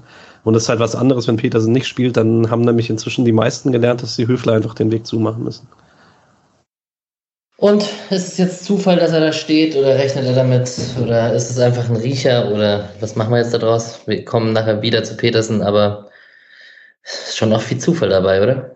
Also wenn man es hundertmal gemacht hat, ist es kein Zufall. Also du kannst das Einzelding immer als Zufall machen, aber nicht, nicht beim hundertsten Tor, wovon irgendwie, also nicht ganz, wovon. Immer Zufall ist können. Genau, exakt das. Ja, und ich habe halt gar nicht so viel, also von solchen Toren in dieser Saison habe ich nicht so viel im Kopf, oder? War Das mal bei passiert- Lienhardt irgendwie vielleicht oder so. Ja. Ja, aber ist dann auch in anderen zwei- Situationen. Das, das passiert auch in der Bundesliga nicht so oft. Und du siehst die Tore dann meistens nur von den wirklich guten Stürmern und nie von irgendwelchen anderen Spielern, die da zufällig an dem Platz stehen. Und dann ist es kein Zufall. ja, Alex, man muss halt sagen, für einen Höhle habe ich es halt nicht gesehen. Oder wenn doch, dann hätte er ihn noch mal im Tor in die Arme geschossen. Stimmt, das ist eigentlich die Szene, wo er das mal hatte. War es diese Saison? Nee, es war letzte Nee, Saison. war Letzte Sommer letztes Jahr. oder so. Ja. Hab's verdrängt. Ich habe keine Ahnung, wann das war. Hey, Naja, Höhler trotzdem bester Typ, klar. alles gut. 31. Joker-Tor Nils Petersen. Krass. Krasser Typ. Ähm, genau. Ich kann jetzt zum zehnten Mal sagen, wir reden gleich nochmal drüber. Das ist dann jetzt ein bisschen nervig. 81. Minute haben wir einen Grifo-Wackler im Strafraum. Eine richtige Schwalbe fand ich was nicht. Julian, wolltest du einen Elfer im Stadion? Ja, aber ich, also ich war sehr, sehr laut, sehr, sehr wütend, aber ich habe selber, also äh, wusste selber, dass es keiner ist. Ähm, war auch, das war direkt, direkt vor uns. Ähm, und nee, war keiner, aber also er, er fällt halt schon und dann wird er, dann wird ihm auf den Fuß getreten, als er schon horizontal liegt. Ähm, auch wenn das bei manchen Leuten ja reicht, ist das, ähm, da, da, da es nicht Leipzig ist, ist das kein Elfmeter und dementsprechend äh, auch völlig richtig so. Ich fand es ein bisschen ärgerlich, dass er halt die gute Aktion, die er da hat, dann mit einem Dribbling ins Aus beendet, was es faktisch war, und dann halt so ein bisschen hinfällt. Ähm, glaube auch, das Fallen ist durchaus nicht untaktisch, aber er, er kriegt den Kontakt noch, reicht natürlich nicht für irgendeinen Foul. Es nervt mich halt, dass er anfängt zu fallen in dem Moment, als Wiedmer ihn nur die Hand auf den Rücken legt. Und in dem Moment ist der Ball nämlich auch noch nicht auf den Weg Richtung aus, sondern er, er kriegt dann keine Ballkontrolle mehr, weil er sich auf den Kontakt konzentriert. Und das ist halt irgendwie, es ist nervig, weil es zum zweiten Mal die Saison passiert, auch wenn es keine Schwalbe ist wie gegen Frankfurt, aber es ist halt, er hätte andere Optionen, als in dem Moment um jeden Preis einen Elfmeter ziehen zu wollen. Ich kann mir schon vorstellen, dass die in der Halbzeit gesehen haben, dass das ein klares Abseitstor war und eine leichte Berührung vielleicht mehr ausreicht bei diesem VAR. Ist quasi die Konzessionsentscheidung des VAR. Wer Schöne weiß. Theorie. Ja. glaube, habe ich da nicht irgendwie auch was gelesen? Petersen Doppelpunkt. Wir müssen echt noch ein paar Elfmeter kriegen. Der SC dümpelt auf der Stelle Erwartungen nach dem VAR Blackout. Ja, weil ich habe den Artikel nicht gelesen, aber vielleicht stützt es deine Theorie. ähm, das Zitat. Interessant fand ich halt eigentlich, dass Grifo innen durchgeht. Das ist jetzt wirklich selten auch. Äh, kann er vielleicht auch nicht so gut. Mhm. Also, so. Er hat vielleicht einen Grund, warum er es nicht so oft macht, obwohl es ja äh, für die Abwechslung ganz gut wäre eigentlich. Mal innen, mal außen, mal auf Günther warten. Ja, und ansonsten Schlussphase. Man hat so ein bisschen gedrückt, aber auch nicht zwingend. Demirovic kam nochmal für Jean rein. Ähm, Freistoß von Grifo, Höfler auf dem kurzen Pfosten vorbeigeköpft. Äh, Demirovic hat noch eine schöne Flanke in der Nachspielzeit hinter das Tor geballert. Richtig. Stimmt, ja. ja, Das war schade.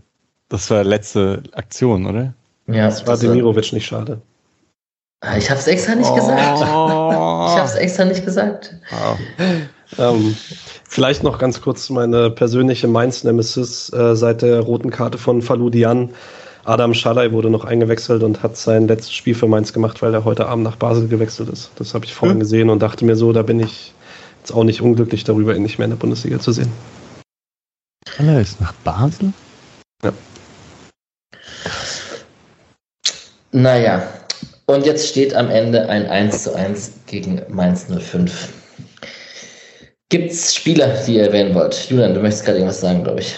Oder auch nicht. Sah Äh, ich würde. Flecken hervorheben. Ähm, nochmal, also ich fand Flecken auf jeden Fall äh, den, gerade in der ersten Halbzeit auf jeden Fall ein Grund, warum er noch im Spiel war. Und das Tor, äh, was dann fällt, äh, hätte ja, selbst wenn der VR eingreift quasi und es dann ist es überhaupt nur noch im Spiel, weil er den ersten Ball äh, gut hält und den zweiten ja dann nochmal.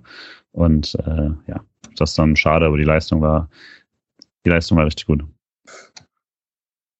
Ich würde Höfler hervorheben, der im Moment eine wirklich gute Phase hat und das auch am Samstag nochmal bestätigen konnte. Ähm, ich fand Haberer gut nach der Einwechslung, das wollte ich vorhin eigentlich noch sagen. Den fand ich relativ präsent in seiner Aktion. Ähm, aber Höfler war gut im Zentrum, mal wieder. Ich würde überleiten zur Petersen-Thematik, weil ich also jetzt aber noch kurz bei dem Spiel bleiben möchte. Das eine ist das Tor und das andere ist, dass er war halt schon sehr äh, sehr intensiv dabei. Und ich hatte auch das Gefühl, dass, äh, naja, oder man hat ja Streich immer wieder gehört, Petersen muss auf den Platz und uns überzeugen, dass man ihn dann auch mal früher bringt und dass man ihn dann vielleicht auch mal von Anfang an bringt ähm, und dann halt wahrscheinlich auswechselt nach 60, 70 Minuten. Und irgendwie hatte ich das Gefühl, Petersen möchte das auch zeigen, weil er ist halt echt sehr intensiv angerannt und oft, das ist ja eigentlich gar nicht unbedingt sein Spiel. Er, er ist ja dann doch eher überlegt im Pressing, wartet auf alle anderen, dass man dann gut steht und macht das eigentlich sehr klug, dirigiert das auch so ein bisschen. Ähm, die Position hat er halt nicht mehr. Das ist jetzt irgendwie anderthalb oder zwei Jahre her. Jetzt muss er halt auch einfach so reinhauen und macht es. Und mir hat es aber eigentlich auch ganz gut gefallen. Also die, Grifo-Aktion mit dem Hinfallen fängt ja, also da treibt er ja auch den Ball auf die Art und Weise vor, wie das Höhler gerne macht und so. Und das war auch ganz gut aus, gibt den Ball dann rüber auf Grifo und so. Äh, fand ihn auch abseits vom Tor.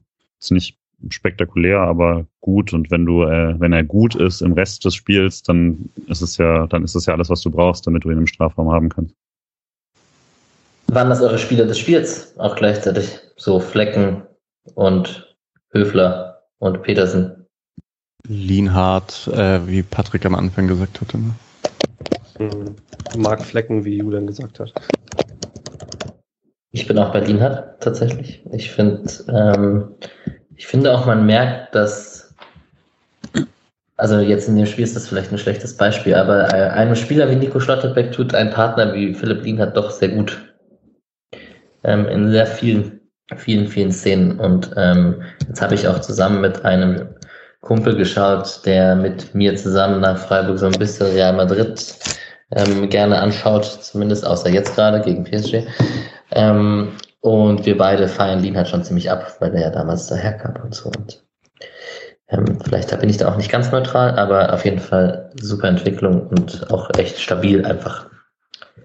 Es wäre halt so krass, wenn Lienhardt irgendwie seine Karriere lang bei Freiburg bleibt. Also weil der ist jetzt so 25 und scheint mir tatsächlich so eine ordnende Kraft in, in der Abwehr zu sein und könnte so eine richtig feste Stütze des Freiburger Spiels sein, die lang bleibt. Fände ich cool. Also zweimal Flecken, zweimal Lienhardt, habe ich das richtig verstanden? Mhm. Alright. Zu den Statistiken kann man vielleicht noch ganz kurz erwähnen, 17 äh, zu 20 Torschüsse am Ende, jeweils 5 aufs Tor das Spiel reiht sich mal wieder in diese alte Geschichte der Spiele ein, wo man mehr Ballbesitz hat mit 61 Prozent und nicht gewinnt zumindest. Ähm, man hat verloren, hat man es auch nicht. Ähm, Im Rasenfunk wurde erwähnt, da wird ja auch gerne über Flanken gesprochen, 4 von 20 kamen an. Also das ist ein nicht so guter Wert. Und Zweikampfquote 69, 63 jeweils. Ähm, ja, also Expected Goals auf Mainz Seite ziemlich hoch, kann man vielleicht noch erwähnen. Also die größeren Chancen waren bei Mainz. Nein? Gut. Über den VAR haben wir schon gesprochen. Dann wäre es das eigentlich prinzipiell mit dem Spiel, meiner Meinung nach. Es sei denn, ihr habt noch was, was ihr zum Spiel loswerden wollt. Und dann kommen wir jetzt endlich zu Petersen. Patrick, Köln, Twitter. Ohne Petersen geht gar nicht. Ein Leben lang. Was ist da los? Shoot. Ähm, also Grundsätzlich mal, weil ich glaube, da sind wir uns alle vier einer Meinung, wird niemand jemals den Legendenstatus von Nils Petersen in Freiburg irgendwie in Frage stellen. Ich glaube, dass, also alleine der, der Wechsel beim Abstieg und so weiter, das ist einfach, also es gibt, es gibt einfach super viele Dinge, die äh, Petersen für immer mit dem Verein verbinden werden. Und ich verstehe auch und wünsche mir auch selber äh, jeglichen Wunsch nach Vertragsverlängerung in Freiburg.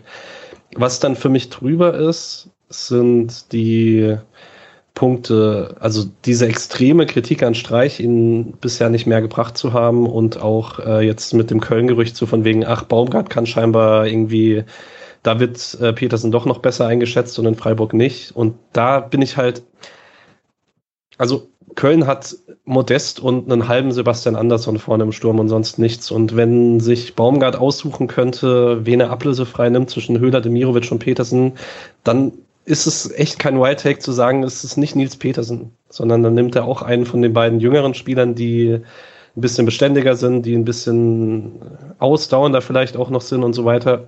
Und ich finde, das kann man auch alles sagen, ohne dass man Nils Petersen seine Qualitäten absprechen muss, der in einem Freiburger Kader dadurch, dass er mit dem, was er macht, so einzigartig ist, immer einen Platz haben wird. Und bei dem ich aber gleichzeitig verstehen kann, wenn er sagt, okay, der Platz ist ihm nicht genug, sondern er möchte zu einem Verein, wo er Stürmer Nummer zwei ist oder so, finde ich, kann man das auch einfach dann so stehen lassen, weil das halt nichts an seinem Legendenstatus für Freiburg verändert, wenn er jetzt noch mal ein, zwei Jahre woanders spielen würde, wo er sich persönlich mehr Chancen, Chancen ausrechnet. Und es hätte dann aus meiner Sicht auch nichts mit einer unfairen Behandlung von SC mit einer Vereinslegende zu tun, wenn man sie einfach sportlich fair betrachtet. Ja, dem gibt es eigentlich nicht viel hinzuzufügen. Ich hab, bin sehr polemisch natürlich dann. Ich habe gesagt, Reisende darf man nicht aufhalten oder soll man nicht aufhalten.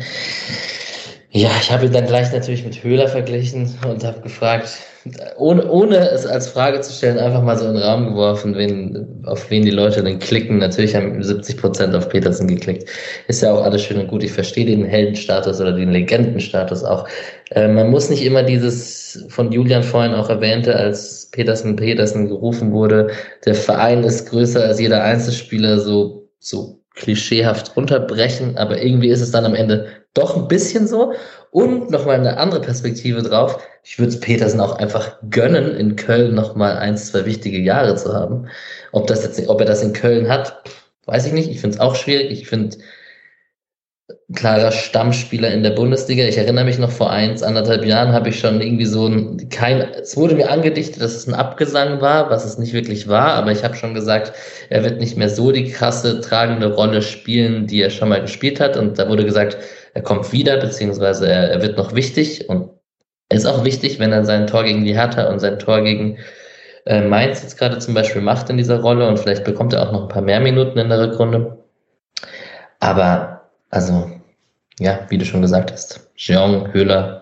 Ich, ich möchte auch einfach, dass ein Demirovic Zeit bekommt und Spielminuten bekommt. Und ich möchte auch nicht, dass der weggeht vom SC, ohne sich irgendwie noch durchgesetzt zu haben oder an seine vergangene Saison anknüpft. Und da habe ich auch ein bisschen Hoffnung drin. Und ja, ich weiß nicht, ob Mischa und Julian da noch was hinzufügen wollen. Zu Causa Petersen. Also, ich denke, eigentlich, wenn Petersen fit ist, dann hat er immer irgendwie eine Rolle in diesem Kader. Hm, also einfach, weil, weil er als Joker halt irgendwie auch zu gut ist. Und das können halt nicht alle. Hm, ich glaube, Schalay ist kein so guter Joker. Demirovic scheint mir oft kein so guter Joker zu sein. Ähm, und da ist Petersen irgendwie schon ganz cool. Wie gesagt, er ist im Pressing halt irgendwie nicht so schlecht und so. Aber klar Petersen halt für bestimmte Momente wichtig. Also klar, eher wenn man im Rückstand liegt oder es unentschieden steht, als wenn man ähm, vorne liegt. Wenn man vorne liegt, kann, also da kann man ihn schon auch bringen, aber da kann man vielleicht auch dann nochmal jemand, der noch physischer ist, bringen. Obwohl Petersen eigentlich auch gut bei Defensivstandards ist. Also ich weiß nicht. Ich glaube, einen fitten Petersen sehe ich immer noch als relativ tragende Rolle, wenn auch viel von der Bank. Und das ist halt irgendwie wichtig auch würde nochmal so ein bisschen die Gegenposition zu Alex dann stark machen. Ich glaube, also wir sind alle nicht so weit auseinander, aber ich glaube, was mir, also A, wird es mich auf jeden Fall deutlich mehr killen, ihn nochmal in einem anderen Trikot zu sehen. Das ist jetzt irgendwie dann doch hart für mich in der Bundesliga. Ähm, aber vor allem glaube ich auch, gibt ein Zwischending quasi zwischen einer fairen sportlichen Beurteilung. Das ist immer so ein bisschen schwierig, weil wenn man sagt, Streich bewertet ihn nicht fair und wir sagen, Streich bewertet ihn fair, da gibt es jetzt nicht so richtig was, was man diskutieren kann. Das ist dann irgendwo eine Glaubensfrage. Ähm, ich würde schon sagen, dass er ähm, so eine Figur für eine Mannschaft ist, dass ich ihn auch äh, nächstes Jahr hier sehen möchte. Ähm, wenn es irgendwie möglich ist, ihn da zu halten. Und das Interview, was er eben mit der Badischen Zeitung gegeben hat, das liest sich schon so, dass er eigentlich sehr gerne bleiben möchte, aber nicht weiß, ob er noch eine sportliche Perspektive da hat. Und den Part, den ich dann schon sagen würde, dann muss man ihm zumindest die Spiele, die sehr klar, er sagt selber, er nennt es selber Nils Petersen Spiele, was äh, ich lustig fand, aber es auch, weil wir es halt auch so nennen, ähm, die hätte ich dann schon gerne, dass er sie auch spielt. Also das Bielefeld-Spiel, so ist das Paradebeispiel äh, von einem Spiel, wo ich dann das Gefühl habe, das ist eine Rolle, die halt sonst niemand hat, wie Micha auch schon gesagt hat. Und es ergibt natürlich Sinn, dass man ähm, dass man sagt, im Zweifel soll der Jüngere spielen oder so, auch in Freiburg. Und ich würde auch nicht irgendwie sagen, man muss jemandem einen Vertrag geben, den er sich nur auf Legendenstatus verdient und nicht mehr aktuell, aber er zeigt ja eben, dass er auf jeden Fall noch gut genug ist, um das spielen zu können. Wenn ihm das dann nicht reicht, dann muss man das, glaube ich, akzeptieren. Aber ich würde schon auch sagen, dass man noch ein bisschen quasi draufzahlt, auch gehaltstechnisch oder was auch immer das dann kostet, äh, so einen Spieler wie Petersen reinbringen zu können. Äh, nicht nur rein sportlich, sondern natürlich auch, was das bedeutet für eine Mannschaft, dass man so jemanden noch hat, ähm, dass man von so jemandem noch was mitnehmen kann, lernen kann. Und auch wenn ich vorhin darüber so ein bisschen kritisch geredet habe, ist es ja trotzdem auch was, in einem Stadion hat das ja auch eine gewisse Rolle. Und dass dann jemand reinkommt und plötzlich alle wieder dran glauben, hat auch einen Faktor, den sonst niemand in dieser Mannschaft hat. Und das ist dann was, was ich äh, auch nicht verlieren möchte. Und es wird mich wirklich einfach, es wird mir schon sehr wehtun, wenn er nächstes Jahr nicht da ist. Wenn jetzt noch ein Stürmer kommen sollte und man gibt niemand ab, dann sehe ich tatsächlich, also der so ein Typ Strafraumstürmer wäre, dann würde ich tatsächlich ihm fairerweise gegenüber sagen, dann hat er vermutlich keine sportliche Rolle mehr und dann sollte man ihm fairerweise über ähm, den Abgang dann auch geben. Aber wenn das nicht so ist, in aktuellen Konstellationen würde ich mich sehr freuen, wenn er noch ein Jahr hier ist. Ich möchte noch kurz eine Spekulation machen. Und zwar, ähm, wir wissen alle, dass bei Streich körperlicher Zustand nicht so ganz unwichtig ist. Das Bielefeld-Spiel war, glaube ich, das, sein erstes Pflichtspiel überhaupt wieder nach der Verletzung. Ähm, und die Einsätze, die er jetzt seitdem hatte, die waren immer kurz, aber da wirkt er jetzt auch nicht super spritzig. Das war jetzt am Samstag deutlich anders. Das muss man fairerweise sagen. Und also ich wäre jetzt nicht überrascht, wenn er nächste Woche spielt von Anfang an. Also wirklich nicht ähm, weil ich das jetzt auch nicht streich-untypisch fände. Ja, das ist halt der Punkt. Ne? Wir hatten das, war es letzte, nee, nicht letzte Saison, oder? Doch, hat er letzte Saison am Ende einfach wieder regelmäßig von Anfang an ja, gespielt? genau. Also das ist ja, das ist auch einfach bei Petersen drin. ist ja auch nicht 40. ist ja kein, äh, kein Pizarro oder so. Ja. Das ist in meinem Alter, das macht es natürlich auch nochmal emotionaler, wenn man sagt, er ist zu alt, um noch irgendwas zu weiß. Was ich halt vielleicht noch insgesamt interessant finde, man hat das jetzt ein bisschen mit Heinz, ein bisschen bei Kevin Schlotterbeck kann man es auch so erahnen. Schaller war irgendwie pisst, als er jetzt raus ist. Ähm, äh, es gibt vielleicht irgendwie so die Frage bei den Nachwuchsspielern, ob die, ob da ein paar unzufrieden sind wegen Einsatzzeiten. Der Freiburger Kader ist schon langsam groß und hat so viele Spieler, die Anspruch haben, in der ersten Bundesliga von Anfang an zu spielen. Das ist halt echt ungewohnt eigentlich auch so als Freiburg-Fan. Also normalerweise hat man so gefühlt immer so fünf, sechs Bundesligaspieler gehabt und dann noch so sechs, die froh sind, äh, überhaupt da im Kader zu stehen oder so bei einem Bundesligisten. Also jetzt sprechen nicht von letzten, vorletzten Jahr, aber davor. Und ähm, ja, jetzt gibt's halt irgendwie die ganz normalen Querelen, die, die halt so da sind. Äh, können halt nicht alle spielen. Und dann sind halt ein paar unzufrieden. Anderer Gedanke, wenn man nächstes Jahr international spielt und einen etwas breiteren Kader braucht, dann spielt auch ein Nils Petersen direkt wieder eine größere Rolle, als es in dieser Saison macht. Ne? Ja, auf jeden Fall. Und die Jungen auch. Wäre schon cool. Und der will doch auch Europa spielen. Ja ganz ehrlich, ich möchte, also eigentlich ist es mir dann noch tatsächlich egal, was im Sommer passiert, solange Nils Petersen uns das Final, das Pokalfinale per Joker-Tor entscheidet. Ah, ja, stark, ja. Stimmt, das Szenario gibt es ja auch noch. Ja, ja das wäre gut. Am Ende macht's Höhle. Ist auch schön. Er schießt äh, das Pokalfinale und hat aber schon in Köln unterschrieben. ah ja, alle hassen ihn, ja genau. Ja, genau die Fans sind zerrissen in ihren Emotionen. Gut, hätten wir diese Causa auch eingeordnet. Ähm, genau. Harter Bruch. Auf der Agenda steht noch Michael Mack vom guten Europapark. Und ähm, der hat ja ähm, einfach mal was anderes hören. Glaube ich, war der Wortlaut ziemlich genau. Der Tweet ist mittlerweile gelöscht ähm, zum Indubio-Podcast, in dem wohl sehr Corona-kritische Rechtsextreme, weiß ich gar nicht ganz genau, ob das, ich habe nicht reingehört tatsächlich. Ähm, ist auch gutes Mehrquellenprinzip, was ich hier gerade mache, aber ich denke, man kann den ganzen Artikeln und den ganzen Tweets und so da an der, an der Stelle vertrauen. Ähm, hat er geteilt und dann ging es heiß her mit Europapark und Sponsoring überdenken und ähm, ich finde es ziemlich interessant. Ich habe eine riesengroße Brücke geschlagen zu meinem eigenen Berufsleben, kann ich kurz hier teilen. Ich fand es sehr interessant, ab wann macht man Personen einer Firma einer Marke, ab wann ist die Marke oder der Europapark in dem Fall jetzt stellvertretend für die persönliche Meinung eines Geschäftsführers oder einer Person und wo zieht man da die Grenze und Fußballsponsoring ist natürlich sehr öffentlichkeitswirksam und so weiter und so fort. Ähm, sind sicherlich Themen, über die kann man ganz, ganz, ganz lange diskutieren. Vielleicht frage ich euch einfach erstmal, wie habt ihr es denn aufgefasst, als das rauskam? Und ihr habt es ja mit, bestimmt alle mitbekommen, dann, wie das auf Twitter Wellen geschlagen hat und die ganzen Curio Ultras und so weiter sich davon distanziert haben. Wer macht zuerst?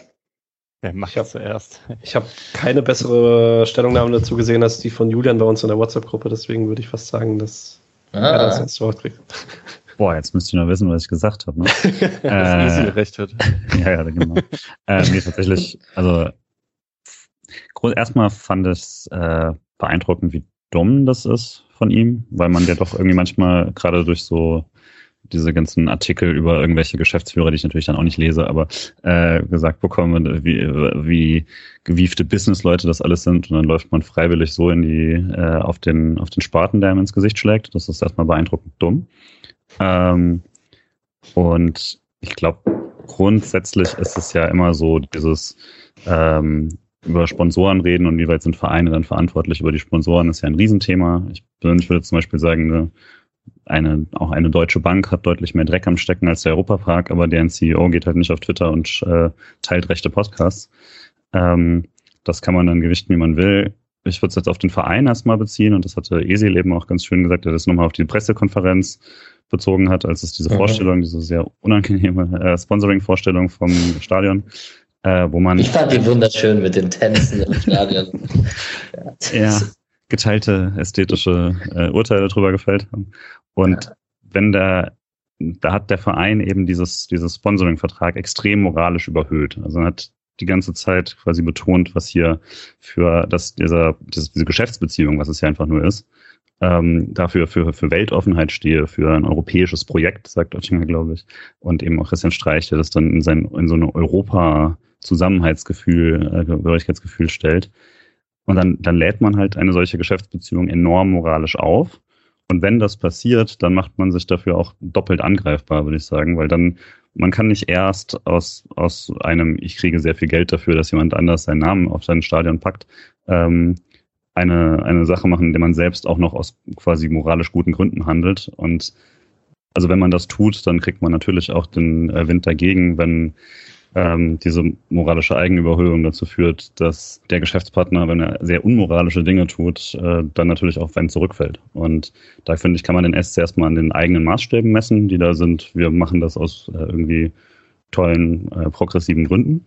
Und dann ist man daran ein bisschen gescheitert. Und generell finde ich es gut, wenn man beim ganzen Verein ein wenig, auch bei, bei diesen Geschäftsbeziehungen, die moralische Schiene ein wenig sein lässt, weil wenn man ehrlicher über, darüber redet, was Geschäftsbeziehungen sind, dann kann man über solche Beziehungen überhaupt erstmal vernünftig diskutieren, ohne sich durch so ein Morast von Marketing und äh, ja, wühlen zu müssen, der das Ganze so überdeckt. Und da finde ich, dann macht sich der SC sehr angreifbar und finde dann zumindest auch, dann, ich weiß nicht, was das dann für den Verein bedeuten muss, aber zumindest, dass jetzt ein Michael Mack sich danach nochmal ins Stadion stellt und irgendwie groß präsentiert wird, muss ja dann zumindest schon mal nicht sein. Ja. Ja. Ich meine, Sehr gut. Ja.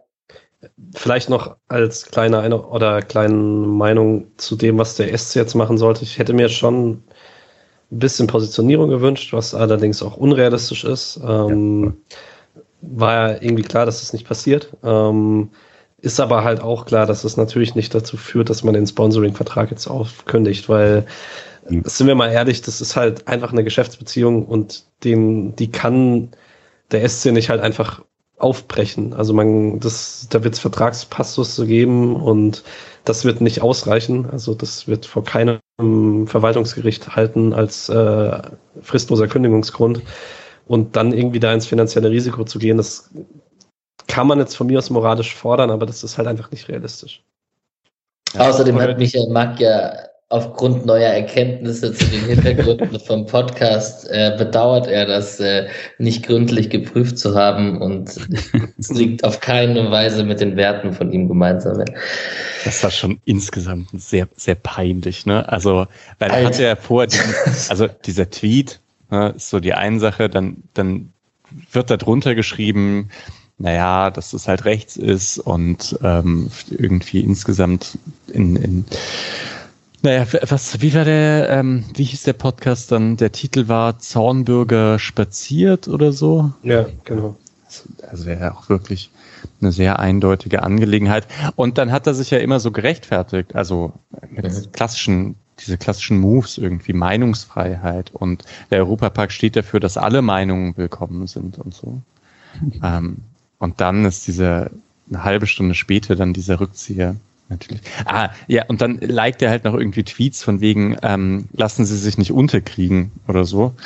Und ja, eine halbe Stunde später kommen dann die neuen Erkenntnisse, wie er sagt. Und äh, er dementiert alles. Ja, die neuen Erkenntnisse kamen von seinem Marketingmanager wahrscheinlich. Ja. Höchstwahrscheinlich, ja. Das ist schon sehr peinlich.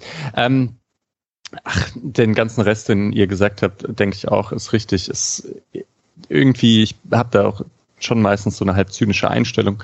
Ich glaube, ich habe es auch schon mal gesagt, Alex, ohne dir zu nahe treten zu wollen, ist so ein bisschen, dass Werbung lügt, ist oft auch so, da, da, da bin ich nicht äh, so, da, da, daran gewöhnt man sich ja irgendwie schon, wegen dem, äh, weil du in der Wärmebranche bist. Ne? Das letzte Mal, als ich das gesagt hast, du kurz so gesagt, hey.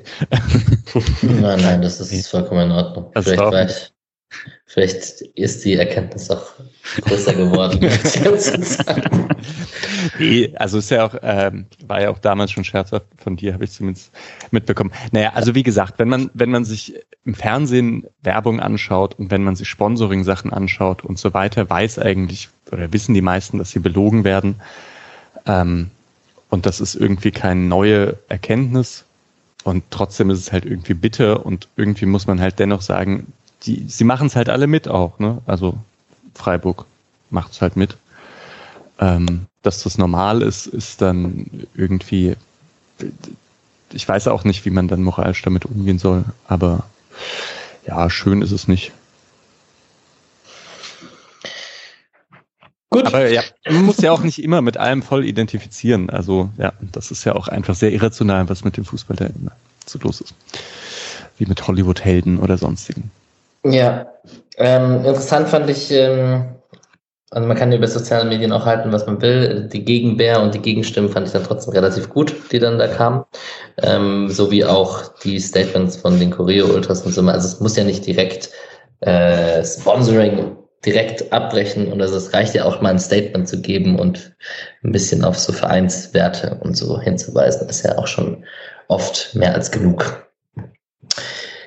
Ich mache mal weiter, ja. Wir haben, glaube ich, die zwei Themen gut eingeordnet. Ich habe noch zwei andere Themen. Ich erwähne sie jetzt einfach nur vom Titel. Ich glaube, wir müssen sie auch nicht besprechen. Ich habe noch diese, ich habe es nur aus einem Grund drin stehen mit Streich und Bundespräsidentenwahlen etc., weil es mich einfach so, naja, genau, genau deswegen, weil es mich so krass gewundert hat, dass das so ein Pressekonferenzen-Thema so abartig davor und danach und was machen Sie jetzt und wie geht's Ihnen, also fahren Sie jetzt hin und schaffen Sie es pünktlich und was bedeutet das für Sie und, und so weiter, was ist denn die Aufgabe für Sie des Bundespräsidenten oder der Bundespräsidentin und ähm, also fand ich super weird, diese mehrfachen Nachfragen in der Pressekonferenz wo es ja eigentlich wirklich, also, naja, ist halt Streich, ne? Und sie wollen ihn Antworten rauslocken. Das Ding ist, es ist halt auch klar, was als Antwort kommt so. Das, das nervt dann immer so, weil ähm, Es wäre ja komisch, wenn er nicht sagen Demokratie würde, einstehen. Es, also es wäre komisch, wenn er nicht sagen würde, dass es eine große Ehre für ihn ist, weil natürlich ist es eine große Ehre, bei der Bundesversammlung den Bundespräsidenten wählen zu dürfen. Aber ach, keine Ahnung, mich, mich nerven dann so Fragen, wo irgendwie alle offensichtlich vorher die Antwort wissen, äh, die kommen wird. Und du willst halt irgendwie so als Fußballfan eine Pressekonferenz, bei der du irgendwie Informationen bekommst und du kriegst halt keine, sondern du kriegst halt irgendwelche Streichstatements, die davor jeder hat kommen sehen. Das ist ein bisschen nervig. Ich habe es überskippt irgendwann. Also es war ja wirklich bei zwei Pressekonferenzen vorher und danach. Also. Mhm. Ja, ich wollte ihm gar nicht den Raum geben, ich wollte mich eher eigentlich nur darüber ja. aufregen, dass es so war tatsächlich. Und äh, über Bundesliga und Playoffs reden wir irgendwann, wenn wir Zeit haben, ob wir das gut oder schlecht finden. Das äh, würde jetzt, glaube ich, den Rahmen sprengen. Der Bundesligaspieltag. Ganz kurz, äh, gab da doch einige Ergebnisse, die erwähnenswert sind. Allen voran das 4 zu 2 vom VfL Bochum gegen den FC Bayern München. Krass beeindruckend. Ähm, nächste Woche bist du im Rasenfunk, Mischa. Da kannst du dir alle Spiele in en Detail angucken der nächsten Woche. Ähm, kriseln jetzt die Bayern. Wird es nochmal spannend im Meisterkampf, um jetzt hier die ganz flachen Titel rauszuholen. Sechs Punkte sind es noch, oder? Ja. Ja, da wird nichts mehr passieren, auch wenn natürlich Ulreich kein Neuer ist. Aber ich finde eigentlich Bayern diese Saison ziemlich gut. Und stabil. Auch. Also klar, dass man Bochum Gladbach ist halt irgendwie interessant, dass es mal passiert ist. Aber eigentlich fand ich ehrlich gesagt, ähm, so zu Kovac-Zeiten, wo Bayern gerne mal 2-0 geführt hat und dann noch 3-2 verloren hatten, das so häufiger passiert ist, fand ich viel mehr ein Zeichen von Instabilität, als dass so zwei Ausrutscher sind. Es sind halt schon vier Niederlagen zu dem Zeitpunkt in der Saison. Das ist jetzt nicht so üblich. Und äh, irgendwie hat man diese Saison so ein bisschen das Gefühl, das hätte die Möglichkeit gegeben für ein enges Meisterschaftsrennen, aber das halt trotz vier Bayern-Niederlagen zu dieser Zeit, das schon sechs Punkte Rückstand sind, lässt halt dann doch die Vermutung sehr nahe liegen, dass Bayern das halt am Ende wieder souverän macht, weil Dortmund halt auch mal in Fürth oder in Bochum verliert. Ja, Bayern hat aber auch einfach mehr Punkte als die letzten Jahre zu gleichen Zeitpunkten. Ne? Also das, man oh. denkt sich das immer, aber äh, und sie haben auch ein bisschen mehr verloren, glaube ich, aber da fällt auch fast kein Unentschieden. Ähm, Bayern hatte, hat mehr Punkte als, glaube ich, die letzten fünf Jahre oder so. Also es, äh, das ist immer das, was mich auch dann stört, wenn alle sagen, ja, dann ist halt Dortmund zu doof. Das stimmt, das habe ich selber gesagt, aber Dortmund punktet so, wie normale Mannschaften halt punkten, so wie man gepunktet hat, als man in manchen Jahren schon Meister damit geworden ist. Aber man hat halt immer eine Mannschaft, die machen kann, was sie will und äh, äh, trotzdem irgendwie äh, jetzt schon mehr Punkte hat eben als zu vergleichbaren Zeitpunkten. ich finde ja auch immer eigentlich, Dortmund sollte konsequent diese Meisterschaftsfrage ablehnen und sagen, wir wollen Zweiter werden. Also weil äh, auch so viel so viel Enttäuschung irgendwie bei diesen Dortmundern da ist, obwohl man halt jetzt seit Jahren eigentlich ähm, in etwa das abliefert, was man so erwarten kann von denen auch. Also halt so ein souveräner zweiter Platz, manchmal halt dritte, manchmal äh, aber meistens eben zweiter und das ist ja, ist ja genau ihr Platz und trotzdem sind die ständig scheiße drauf eigentlich. Ständig denken alle, oh, Dortmund sind echt, also wie kann das jetzt schon wieder sein, dass sie, ne, und so weiter. Dabei ist es halt, ist einfach normal. Mit so ein bisschen besserem Erwartungsmanagement könnte man als Dortmunder eigentlich immer so happy sein, dass man seit Klopp eigentlich äh, konsequent Champions League spielt. Und geile 3-0 gewonnen in Union Berlin, äh, was jetzt auch keine Selbstverständlichkeit ist diese Saison. Die haben Max Kruse nicht mehr. Die haben wiederum, der hat wiederum mit dem VfL Wolfsburg 2 0 in Frankfurt gewonnen. Ähm, direkt da gewesen. Der gute Max Kruse. Da gab es ja auch viel rund um den Wechsel. Ja. Fürth frühstückt Hertha ab. Ja, stimmt, das, das muss ich eigentlich erwähnen. Wann, wann kommt Paldada zurück als Cheftrainer, ist die Frage. Ist er eigentlich gerade wieder in der Jugend oder macht er Pause? Das weiß ich ehrlich gesagt gar nicht. Ja. Wahrscheinlich macht er Pause. Abstiegskampf wird auf jeden Fall immer spannender. Was sagt ihr zu Stuttgart? Äh, steigen sie ab? Ich finde es bei Stuttgart so verrückt, weil man, weil ich irgendwie so wenig Möglichkeiten sehe, diesen Trend äh, umzukehren, weil irgendwie sind jetzt so die meisten Spieler wieder fit. die, die du so im Kader hast. Und ich würde es eine unglaublich dumme Entscheidung äh, finden, Materazzo zu entlassen. Nach allem, was man so unter ihm gesehen hat in der zweiten Liga und in der letzten Saison und so. Und gleichzeitig denkst du dir so, okay, ja, in Leverkusen kannst du verlieren, aber der Trend ist schon sehr schlecht. Und jetzt geht's gegen Bochum, Hoffenheim, Gladbach, Union, Augsburg, Bielefeld. Da ist schon was drin. Also aber gut, andererseits haben sie halt jetzt seit, also 15. Spieltag haben das letzte Mal gewonnen. Dieser, drauf. Hm. dieser Bonussieg von Bochum fühlt sich so ein bisschen an wie der Klassenerhalt, wenn man auf die Tabelle schaut. Also es ist natürlich nicht so. Und im Interview mit Maxi Eggestein konnte man auch sehen, in dieser einen Saison, wo sie abgestiegen sind und irgendwie nach so und so viel Spieltagen schon so und so viele Punkte mit Werder Bremen hatten, dass alles möglich ist. Aber also, ich glaube nicht, dass Bochum absteigt. Also jetzt unabhängig von dem 4 zu 2 gegen Bayern, das ist natürlich eine leichte These jetzt, aber ich meine, die sind gerade näher dran an Europa als am, ähm, na genauso, sechs Punkte nach oben und sechs Punkte nach unten. Die haben zwei Heimspiele nur verloren, sechs Siege, drei Unentschieden, das ist schon eine Bank. Und jetzt kommen Zuschauer noch zurück, das wird nicht unbedingt schlechter. Ich finde es eigentlich krass, dass die noch so nah am Abstiegskampf sind, weil ich finde, also ich finde die schon so, so lange so souverän. Ähm, ja, und dennoch kommt man da nicht so leicht raus, weil der Abstiegskampf dieses Jahr ein bisschen hochpunktiger ist gefühlt als mhm. äh, die Saisons davor. 22 Punkte ist jetzt nicht wenig. Ja, das stimmt. So, ansonsten haben wir eigentlich über alle Ergebnisse geredet. Gladbach hat einen wichtigen Sieg gegen Augsburg gelandet. Das kann man vielleicht erwähnen. Ähm, ja, Leipzig ist vorbeigezogen an den ganzen Mannschaften jetzt und ist auf dem vierten Platz, wo sie am Ende wahrscheinlich auch landen wollen und vielleicht auch werden. Werden wir sehen. So, dann kommen wir kurz auf die Leihspieler. Ich rate da kurz durch. Vielen Dank für die Vorbereitung, Patrick. Ähm, Itter 2 zu 1 Sieg gegen Hertha Berlin, haben wir gerade drüber gesprochen, mit Kräuter Fürth. Von Anfang an gespielt, 90 Minuten durchgespielt, Kickernote 3, äh, unauffällige Statistiken hast du geschrieben, aber sicherlich ein Erfolgserlebnis für ihn da durchgespielt, kein Willems äh, 2 zu 1 gewonnen. Das sieht doch nach einem zumindest kleinen positiven Trend aus. Wir haben Marvin Pieringer beim, bei Schalke 04, hat 1 zu 2 in Düsseldorf verloren. Äh, schwere Niederlage für Schalke auf jeden Fall da im Aufstiegskampf. Ähm, Startelf nach 60 Minuten ausgewechselt äh, beteiligt in der Einleit an der Einleitung des 1-0. Ansonsten keine wirklich krassen positiven Aktionen.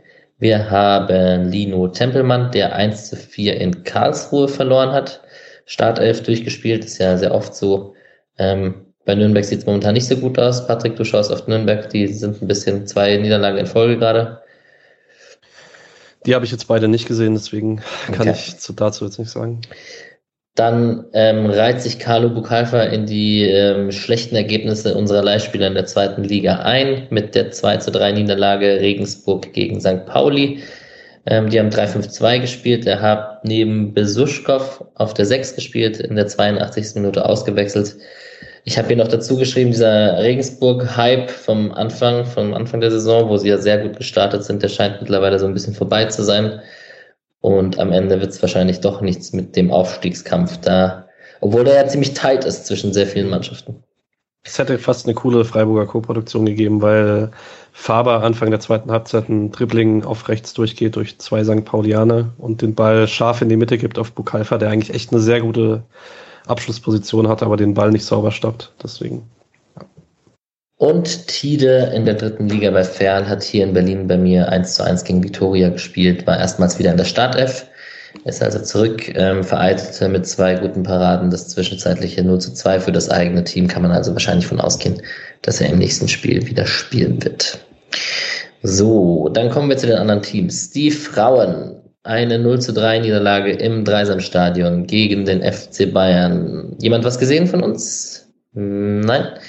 Tore durch die altbekannte Julia Gwynn per V-Meter, Dahlmann und Glas. Äh, Kajikci wurde für die Nationalmannschaft nachnominiert. Ähm, das nächste Spiel ist am Samstag, den 27. Februar, also in zwei Wochen gegen Hoffenheim.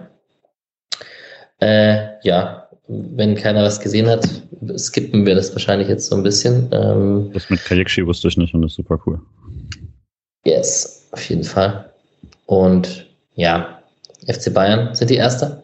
In der Tabelle, ja, Bayern Erster, Wolfsburg oh, okay. Zweiter, weil Wolfsburg noch nicht gespielt hat. Die spielen aber gegen Sand. Sand wird leider absteigen und äh, dürfte jetzt nicht der große Gegner werden. Und die Ex-Freiburgerin Merle Froms wechselt zu Wolfsburg nächstes Jahr noch zum Tor als Nachfolgerin von Schuld. Merci für die Ergänzung. Bei der zweiten Mannschaft ist das ein bisschen anders. Da weiß ich, dass auf jeden Fall Mischa was gesehen hat. Ähm, gegen Eintracht Braunschweig 1 zu 1.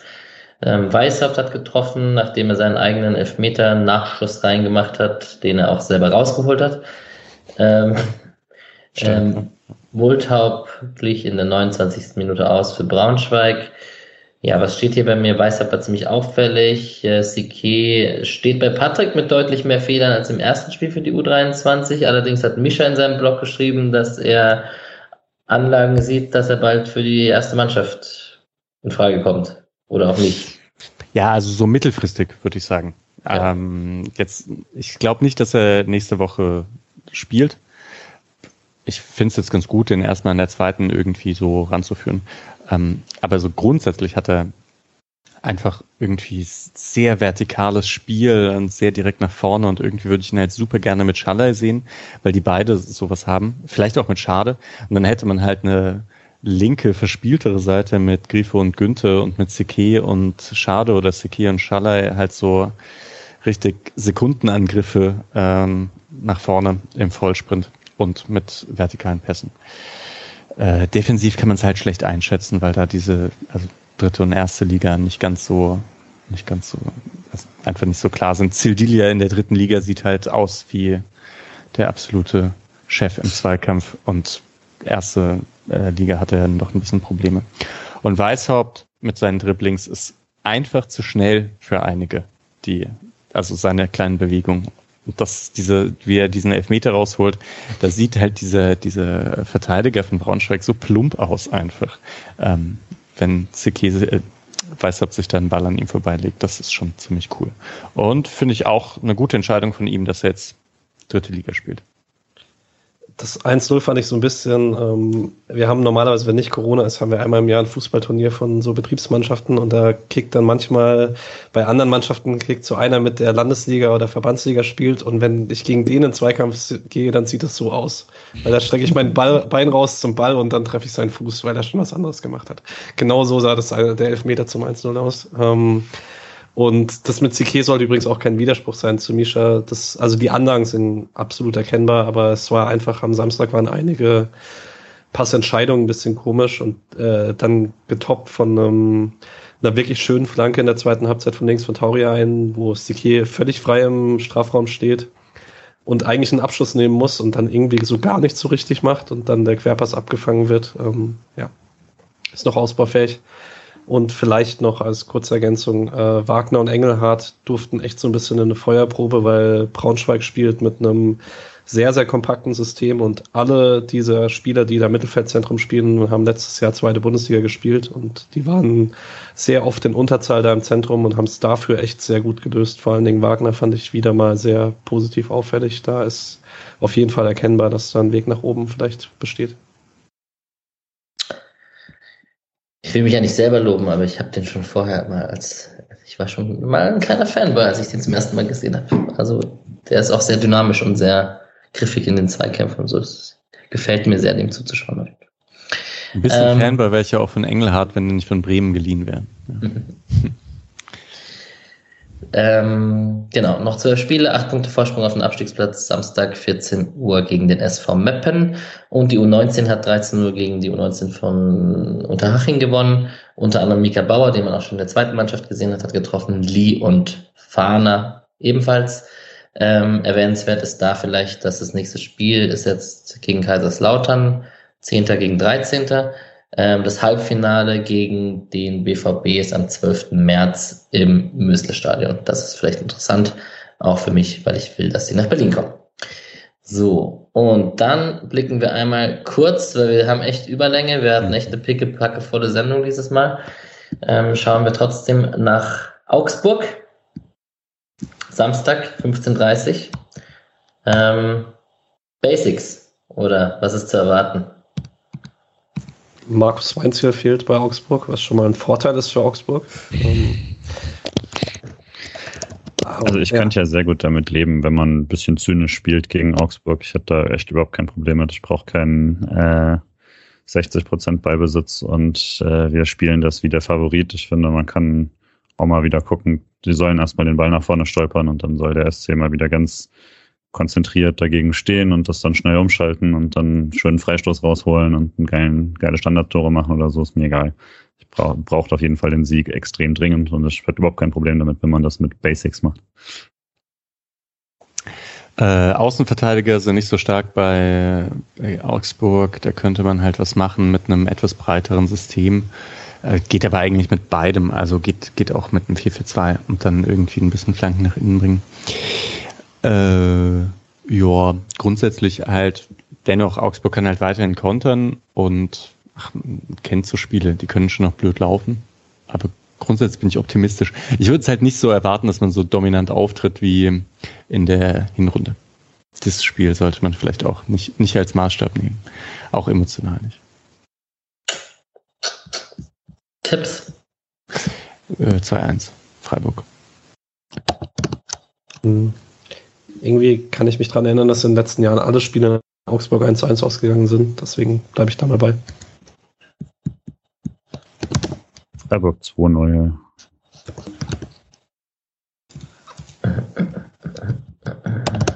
Jetzt hat er mir meinen Tipp weggenommen. Es ist immer doof, der Letzte zu sein. Dann gehe ich auf ein 1 zu 0. Zynischer Fußball at its best, Julian. Mhm. Mit einem Tor von Demirovic. Einfach um dagegen zu sein. ähm, ja, Petersen wäre auch schön. Voll. Von Anfang an glaube ich nicht, dass er spielt. Aber gut. In diesem Sinne, wir haben einige Themen besprochen. Wir waren auch mal wieder in der Viererkette zusammen, was auch äh, länger nicht mehr der Fall war. Ähm, auch mal schön, euch drei wieder gesehen zu haben. Wir wünschen euch eine gute Restwoche und viel Erfolg in Augsburg und wir hören uns nächste Woche wieder. Macht's gut. Ciao. Ciao. Ciao.